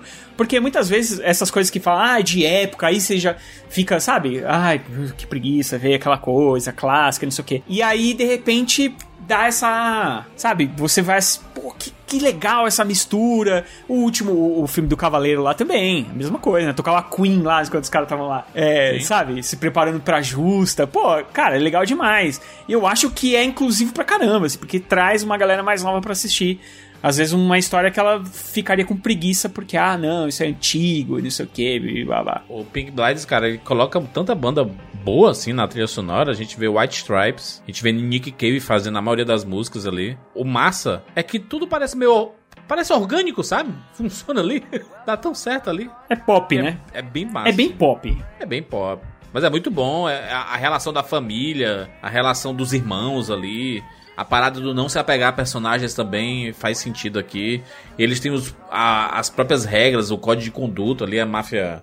Máfia, não, máfia é, é o crime organizado ali irlandês, né? Que eles têm, né? É, e é de época, né? É muito bem feito. É uma, uma série bem. Tem uma série que ela é bem nichada, digamos assim. Só não é todo mundo que assiste. E ela começou como. é, começou, na verdade, com uma, uma certa confusão das pessoas Não, não uma confusão, eu acho que eles até aproveitaram um pouquinho ah, uma parada da grande série que a gente vai falar daqui a pouco, pra fazer essa daqui, é, que é o cara comum que de repente cai na, na máfia, sabe? Que é o Ozark. Sim.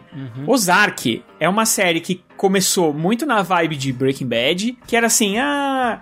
é, tipo, foi bem na época que Breaking Bad, inclusive, fez sucesso, que é assim, ah, o cara vai acabar ali porque ele tá precisando, ele vai acabar caindo é, na criminalidade. Só que, cara, é uma série que ela foi crescendo com as próprias pernas e ela foi ficando muito louca, cara. E ela ficou muito diferente do que é Breaking Bad. Hoje em dia, tem gente que acha Ozark melhor que Breaking Bad. Que? Não, Acredite peraí, se né? quiser. Nossa. Ele tá de sacanagem com a minha cara. Acredite né? que eu não, a- eu não acho, tá? Não é possível. Mas já assistiu Ozark? É maravilhoso. Assistia o- os primeiros episódios da primeira temporada. Então, mas é que tá, a série mudou. Ela, ela foi lançada como o sucessor. Exato, mas ela, mas é isso que eu tô te falando. Ela mudou, cara. Ela mudou, ela foi pra outro canto. Assiste pra você ver. É excelente. Inclusive, indicada, cara, já ganhou vários prêmios, mas ela foi indicada muito mais, inclusive. Só que ela sempre acaba pegando alguma coisa ali no meio do caminho. Mas a Ozark é bem legal. Assiste porque Não, não, tipo assim. ela mudou, ela mudou, ela não é, ela não é mais a sombra de Breaking Bad. Não é. Não, é isso que eu tô falando. É, não, não tô dizendo que a, a série é ruim, mas tô falando de você colocar numa frase e dizer que ela é. Algumas pessoas consideram melhor que Breaking falando, Bad. algumas pessoas. Não tô dizendo eu, entendeu? As pessoas são loucas, né? As pessoas são loucas. Mas, mas, é- mas é que tá, é por isso que eu tô, é assim, depende muito do gosto da pessoa, cara, sabe? Eu acho que pra uma série que começou pra ser uma sombra de uma outra série de sucesso e ela conseguiu ganhar vida própria, Sim, ela, ela seguiu sua própria jornada. Isso é legal. Isso é legal. não é? Porque poderia ser muito fácil eles ficar, ah, vamos, vamos ficar brincando com isso aqui. Ah, a gente copia a segunda temporada de Breaking Bad, a gente copia a terceira temporada de Breaking Bad. E não é isso que eles fizeram, cara. Eles, eles mudaram de direção e, e ficou muito interessante. E eu acho que o melhor é ter se distanciado de Breaking Bad. Mas aí agora a gente pode falar de Breaking Bad? Por favor, né? Breaking Bad é não só uma das séries de, de crime, de tráfico e de gangster, de máfia, de tudo que você possa imaginar dentro do mesmo pacote. É uma das melhores séries de todos os tempos da história, né? Então, Breaking Bad pegou todo mundo com a calça na mão e, cara, Literalmente. É, o, é o que a gente sempre fala. É. é o que a gente sempre fala. Uma série foda, ela tem que ter um piloto também foda. O piloto tem que ser aquele negócio de te segurei. Bora? Bora nessa jornada? E é muita dessas séries que a gente citou aqui tem bons pilotos. Sim. E Breaking Bad não fica fora, cara. Que é A, a única coisa, a única coisa de que eu acho que dessa ideia do Breaking Bad do primeiro episódio é que eu já assisti o primeiro episódio de Breaking Bad umas 15 vezes, porque toda vez que eu ia apresentar pra. Eu assisti antes da série estourar. É. Eu não assisti no começo quando ela saiu. Pronto. Não, não, não, não. Chegou o hipster. O hipster. Eu não assisti, eu não assisti, por exemplo, a primeira temporada junto quando ela saiu. Eu fui assistir quando ela tava acho que no meio da segunda temporada, porque eu não lembro quem que me falou que tipo, pô, essa série é maravilhosa, ninguém assiste e tal. E eu fiquei com aquilo na cabeça, aí um dia eu fui assistir o primeiro episódio. E aí quando eu assisti, eu falei, gente, aí cada pessoa que eu via, assiste isso aqui. Aí botava lá pra assistir. Não tinha nem, não tinha nem ainda disponível em streaming. Eu, eu tinha é, assistido na televisão. E aí, o primeiro episódio é maravilhoso. Maravilhoso. Mas ele é muito diferente do que a série, cara. Você já pensou nisso? Ele é, ele é totalmente diferente do que a série vai depois. É, uma, é um episódio maravilhoso pra chamar as pessoas pra assistirem Breaking Bad. Não é um resumo do que você vai ver em Breaking Bad, entendeu? É que você vê a. Você vai assistindo a série, você vê a transformação do, dos personagens, não só do Walter White, né? Todo mundo. Todos os personagens se transformam nessa jornada. É, jornada de caos, basicamente, né? Porque você vê uma situação de um. Um professor que tá com problema financeiro, que, tá, que descobriu que tá com câncer terminal, né? E, e, cara, ele se vê na oportunidade de conseguir a grana que ele precisa aí pra pagar o tratamento, porque é tudo muito caro, ele não tem condição e etc. E é, fabricando, né, metafetamina. Agora, juras, começa aí, assim. cara, você pensa. Começa Então, assim. é por isso que eu tô falando. É, é simples, é simples desse jeito o começo. É por isso que eu tô falando, o primeiro episódio, o piloto, ele te, ele te rouba pra aquela história, ele te, ele te, meu, ele te chupa ali pra dentro, porque você se vê na pele desse cara, que é um cara que é brilhante. Você começa torcendo pra ele. Exatamente. Porque você tem empatia pelas dificuldades que ele tá passando. E depois você, você vê assim: caraca, esse cara. É um Ele é, monstro. cara, ele é mal. A química do mal. Você olha pra ele no primeiro episódio e você pensa, pô, é o pai do Malcolm, sabe? É, mano. É, você não pensa logo. E tem uma fala dele no, no primeiro episódio que eu gosto muito, que ele diz que a química é a ciência da transformação. E é muito sobre o que a série acaba se tornando. É uma, uma pista séria do que a do que essa jornada vai ser. Porque o Walter White ele se transforma, ele se transforma daquele professor pacato. Mas a gente descobre também outros lados dele. A gente vê que ele tinha uma. Tinha um, ele tinha como ter sucesso. Mas o orgulho dele, É orgulhoso que nem um inferno. Puta merda. o ego Grandes personagens na série. o ego que ele tem não permitiu que ele conseguisse um, um sucesso com outros. Ele tinha que ser o chefe, ele tinha que ser o imperador. Ele, ele tinha esse complexo de, de querer controlar tudo desde o início. E essa é a verdadeira derrocada dele, não não a questão da, da doença. Essa é a verdadeira doença dele, o fato dele querer ser o cara, dele querer ser o chefe, o imperador. E isso acaba correndo, correndo a persona que a gente vê daquele, é, daquele homem gentil, daquele homem de família, mostra a verdadeira fachada que ele esconde por trás, sabe? E a- a- por trás até dele mesmo, porque ele se via como um homem injustiçado pela vida, quando ele não era. E, e- e isso afeta e destrói praticamente todo mundo que tá em, volta dele.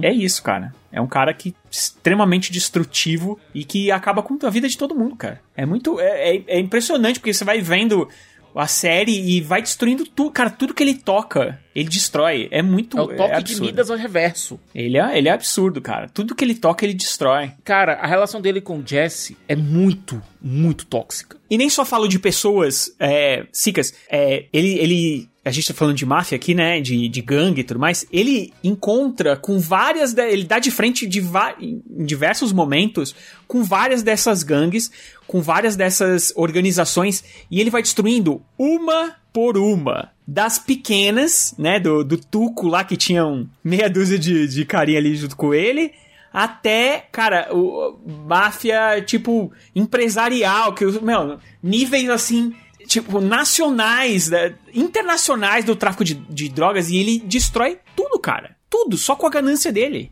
É uma série impressionante.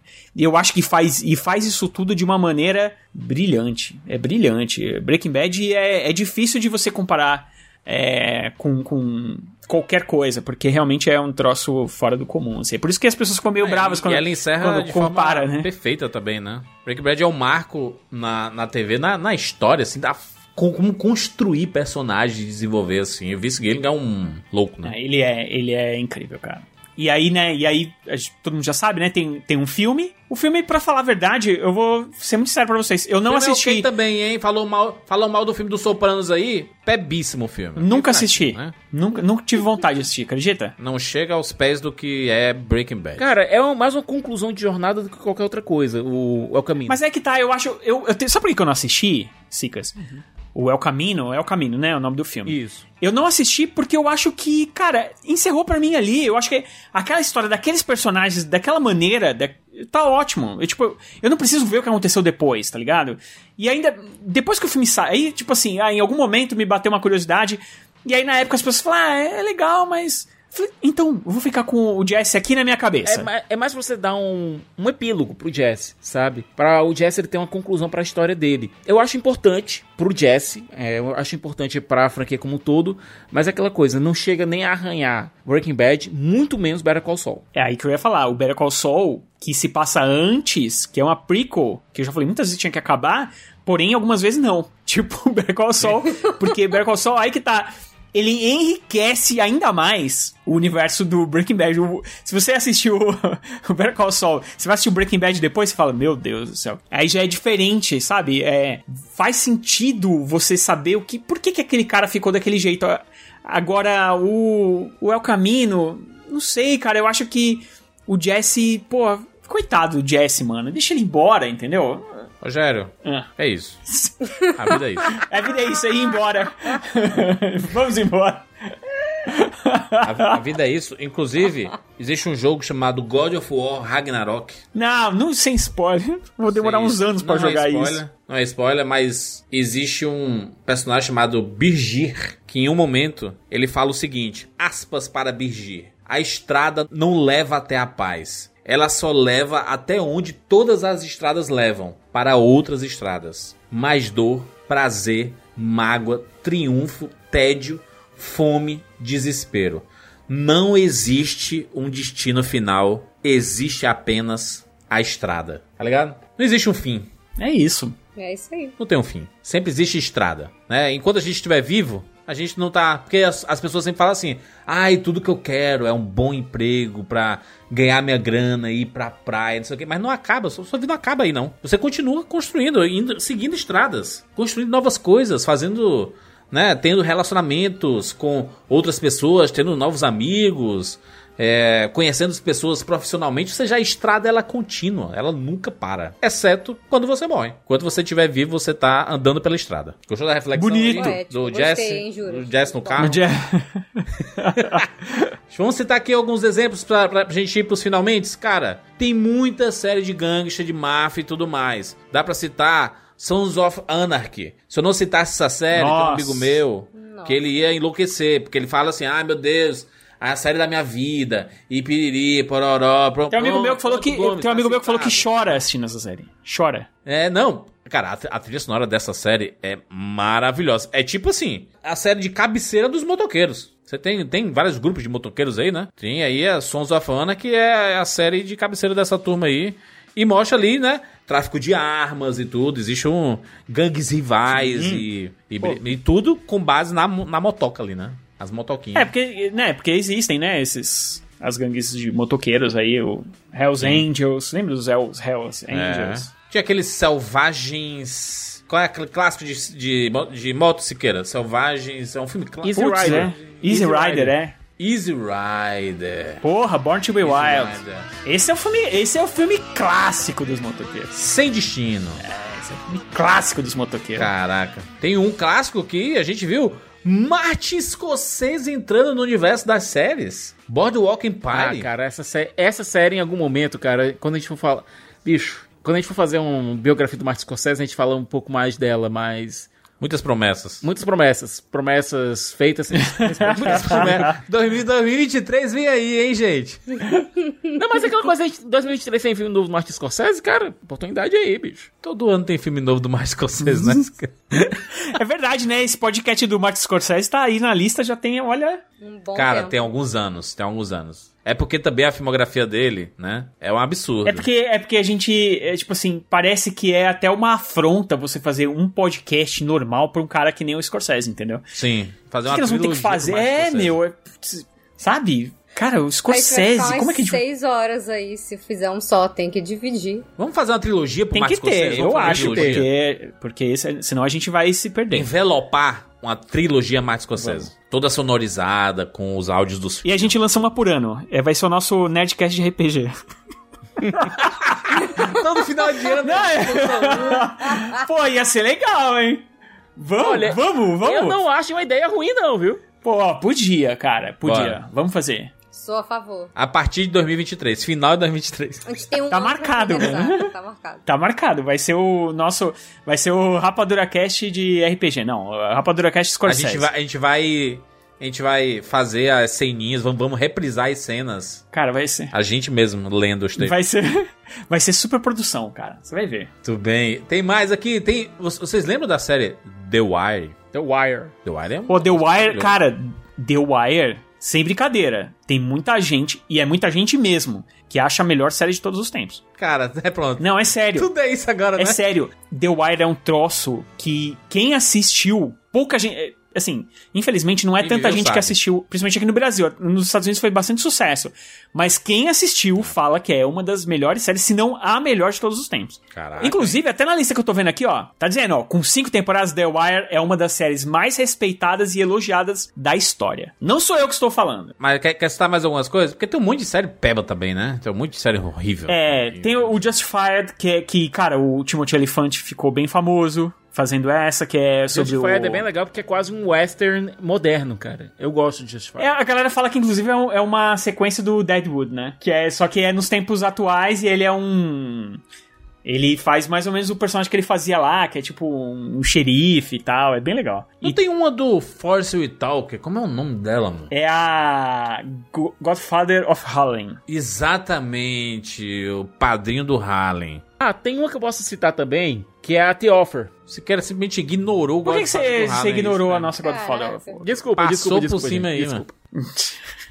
Não, mas pode aí, vai, fala aí. Pronto, tem uma que a gente esqueceu de citar, que é uma... uma... Tu vai, vai ignorar mesmo, caraca, eu dei uma vamos falar daí.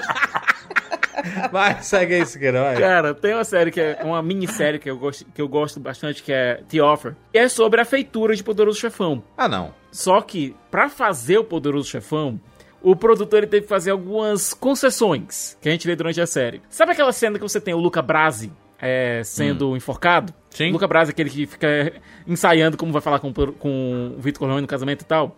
Ele era um mafioso de verdade. Só que o ator que ia fazer o Luca Brasi não pôde comparecer, eles precisavam terminar lá a cena, eles precisavam entregar aquela locação lá do, da casa. O cara chegou lá, o cara era mafioso, tava envolvido lá no rolo lá com o Rudy, que era o produtor da série, e chamaram ele pra fazer lá, o mafioso.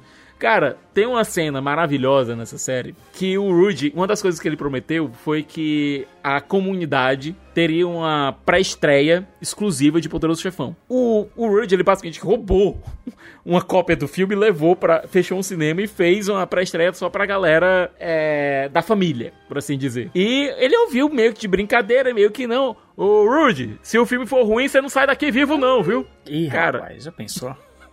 Eu acho que foi a sessão de cinema mais tensa de todos os tempos. Eu podia ter fugido antes, né, cara? Agora, tipo, uma, da- uma das coisas, uma das concessões que ele fez para que o filme acontecesse pra essa galera foi a palavra máfia não pode ser falada em nenhum momento em O Poderoso Uhum. Chefão. É a família. La família. É a família, negócio, não, não pergunte sobre os meus negócios, sabe? Você não pode falar a palavra E aí, máfia. o, o, o que é que aconteceu? O Poderoso Chefão se tornou o filme de máfia mais famoso da história. Não, e os caras adoraram. Os caras adoraram, porque aquilo, aquele filme humanizou eles, sabe? Então é aquela coisa, cara, a feitura desse filme foi uma loucura. Tem algumas coisas na série que são exageradas, tem algumas coisas que são- são contadas a mais e tal, mas de fato, houve participação da máfia na feitura do filme. Falamos de muitas coisas aqui, hein? Putz, grilo, né? Caramba, dá pra, dá pra ficar mais tempo aqui citando vários exemplos de filmes, cara, porque todo ano tem diversos filmes e diversas séries falando de máfia, falando de gangster, falando de crime organizado. É, tem muita coisa aqui, né? De- Nossa senhora. E deixou muita coisa de fora, né? Ficou muita coisa de fora aí. Muita coisa. Vai ter muita gente que vai falar, É, ah, faltou de- isso, faltou aquilo outro. A gente promete tantas partes 2, a gente nunca cumpre. Mas é porque a galera também não pede e que a gente pede, não, né? não vai fazer, é, né? a gente não faz mesmo. A galera tem que fazer uma oferta, a, a galera tem que fazer uma oferta que a gente não pode recusar. É. O problema é o seguinte: duas ou três pessoas mandam uma mensagem e tal. Cara, a gente tem, sei lá, 200 mil pessoas assistindo por episódio. Por que que, se a gente não receber várias mensagens, como é que a gente vai saber? Tipo, três ou quatro não representam 200 mil pessoas. Isso é um fato. Entendeu? Então é o seguinte, tem que vir muitas mensagens, muitas mesmo, pra valer a pena pra gente fazer a segunda parte, porque a gente tem uma lista de podcast que não termina nunca, só hoje. Cresceu uns 20 na Verdade, lista. ainda tem lá entendeu? o, do, né, o, o remake do Rapadura Cast e Poderoso Chefão que a gente tá prometido tem uma década, eu acredito, né? Mas é isso. Essas são as dicas. Fechando aqui esse podcast maravilhoso. Segue a gente no arroba rapadura lá no Twitter. Ou segue também no arroba Cinema com Rapadura lá no Instagram. Quer seguir no TikTok? Tem arroba Cinema com Rapadura lá também. Sim, estamos lá fazendo de dancinha. Todo mundo faz dancinha. Mentira, ninguém faz dancinha. Poderia fazer dancinha, né? Imagina o Siqueira dançando. Você, o- o- vocês querem mesmo ver Siqueira isso? Eu acho que assim, não, sabe? De cinco filmes, cinco filmes e séries de gangster fazendo dancinha. Eu acho que tinha que fazer. Começa Eu com o acho. Poderoso Chefão que tem gangster dançando no primeiro Bem, filme, pô. Tudo bem, fechamos aí. Você escuta o Rapadura Cast no Spotify, segue a gente aí, tá? E dá suas estrelinhas. Cara, você ainda não deu as estrelinhas. Pra você é tão pouquinho, mas pra gente é tão importante, tão importante. Tão importante quanto divulgar o podcast. Lá tem uma opção pra você compartilhar o link do podcast dentro do Spotify. E aí você pode colocar no seu Instagram, você pode colocar no seu Twitter.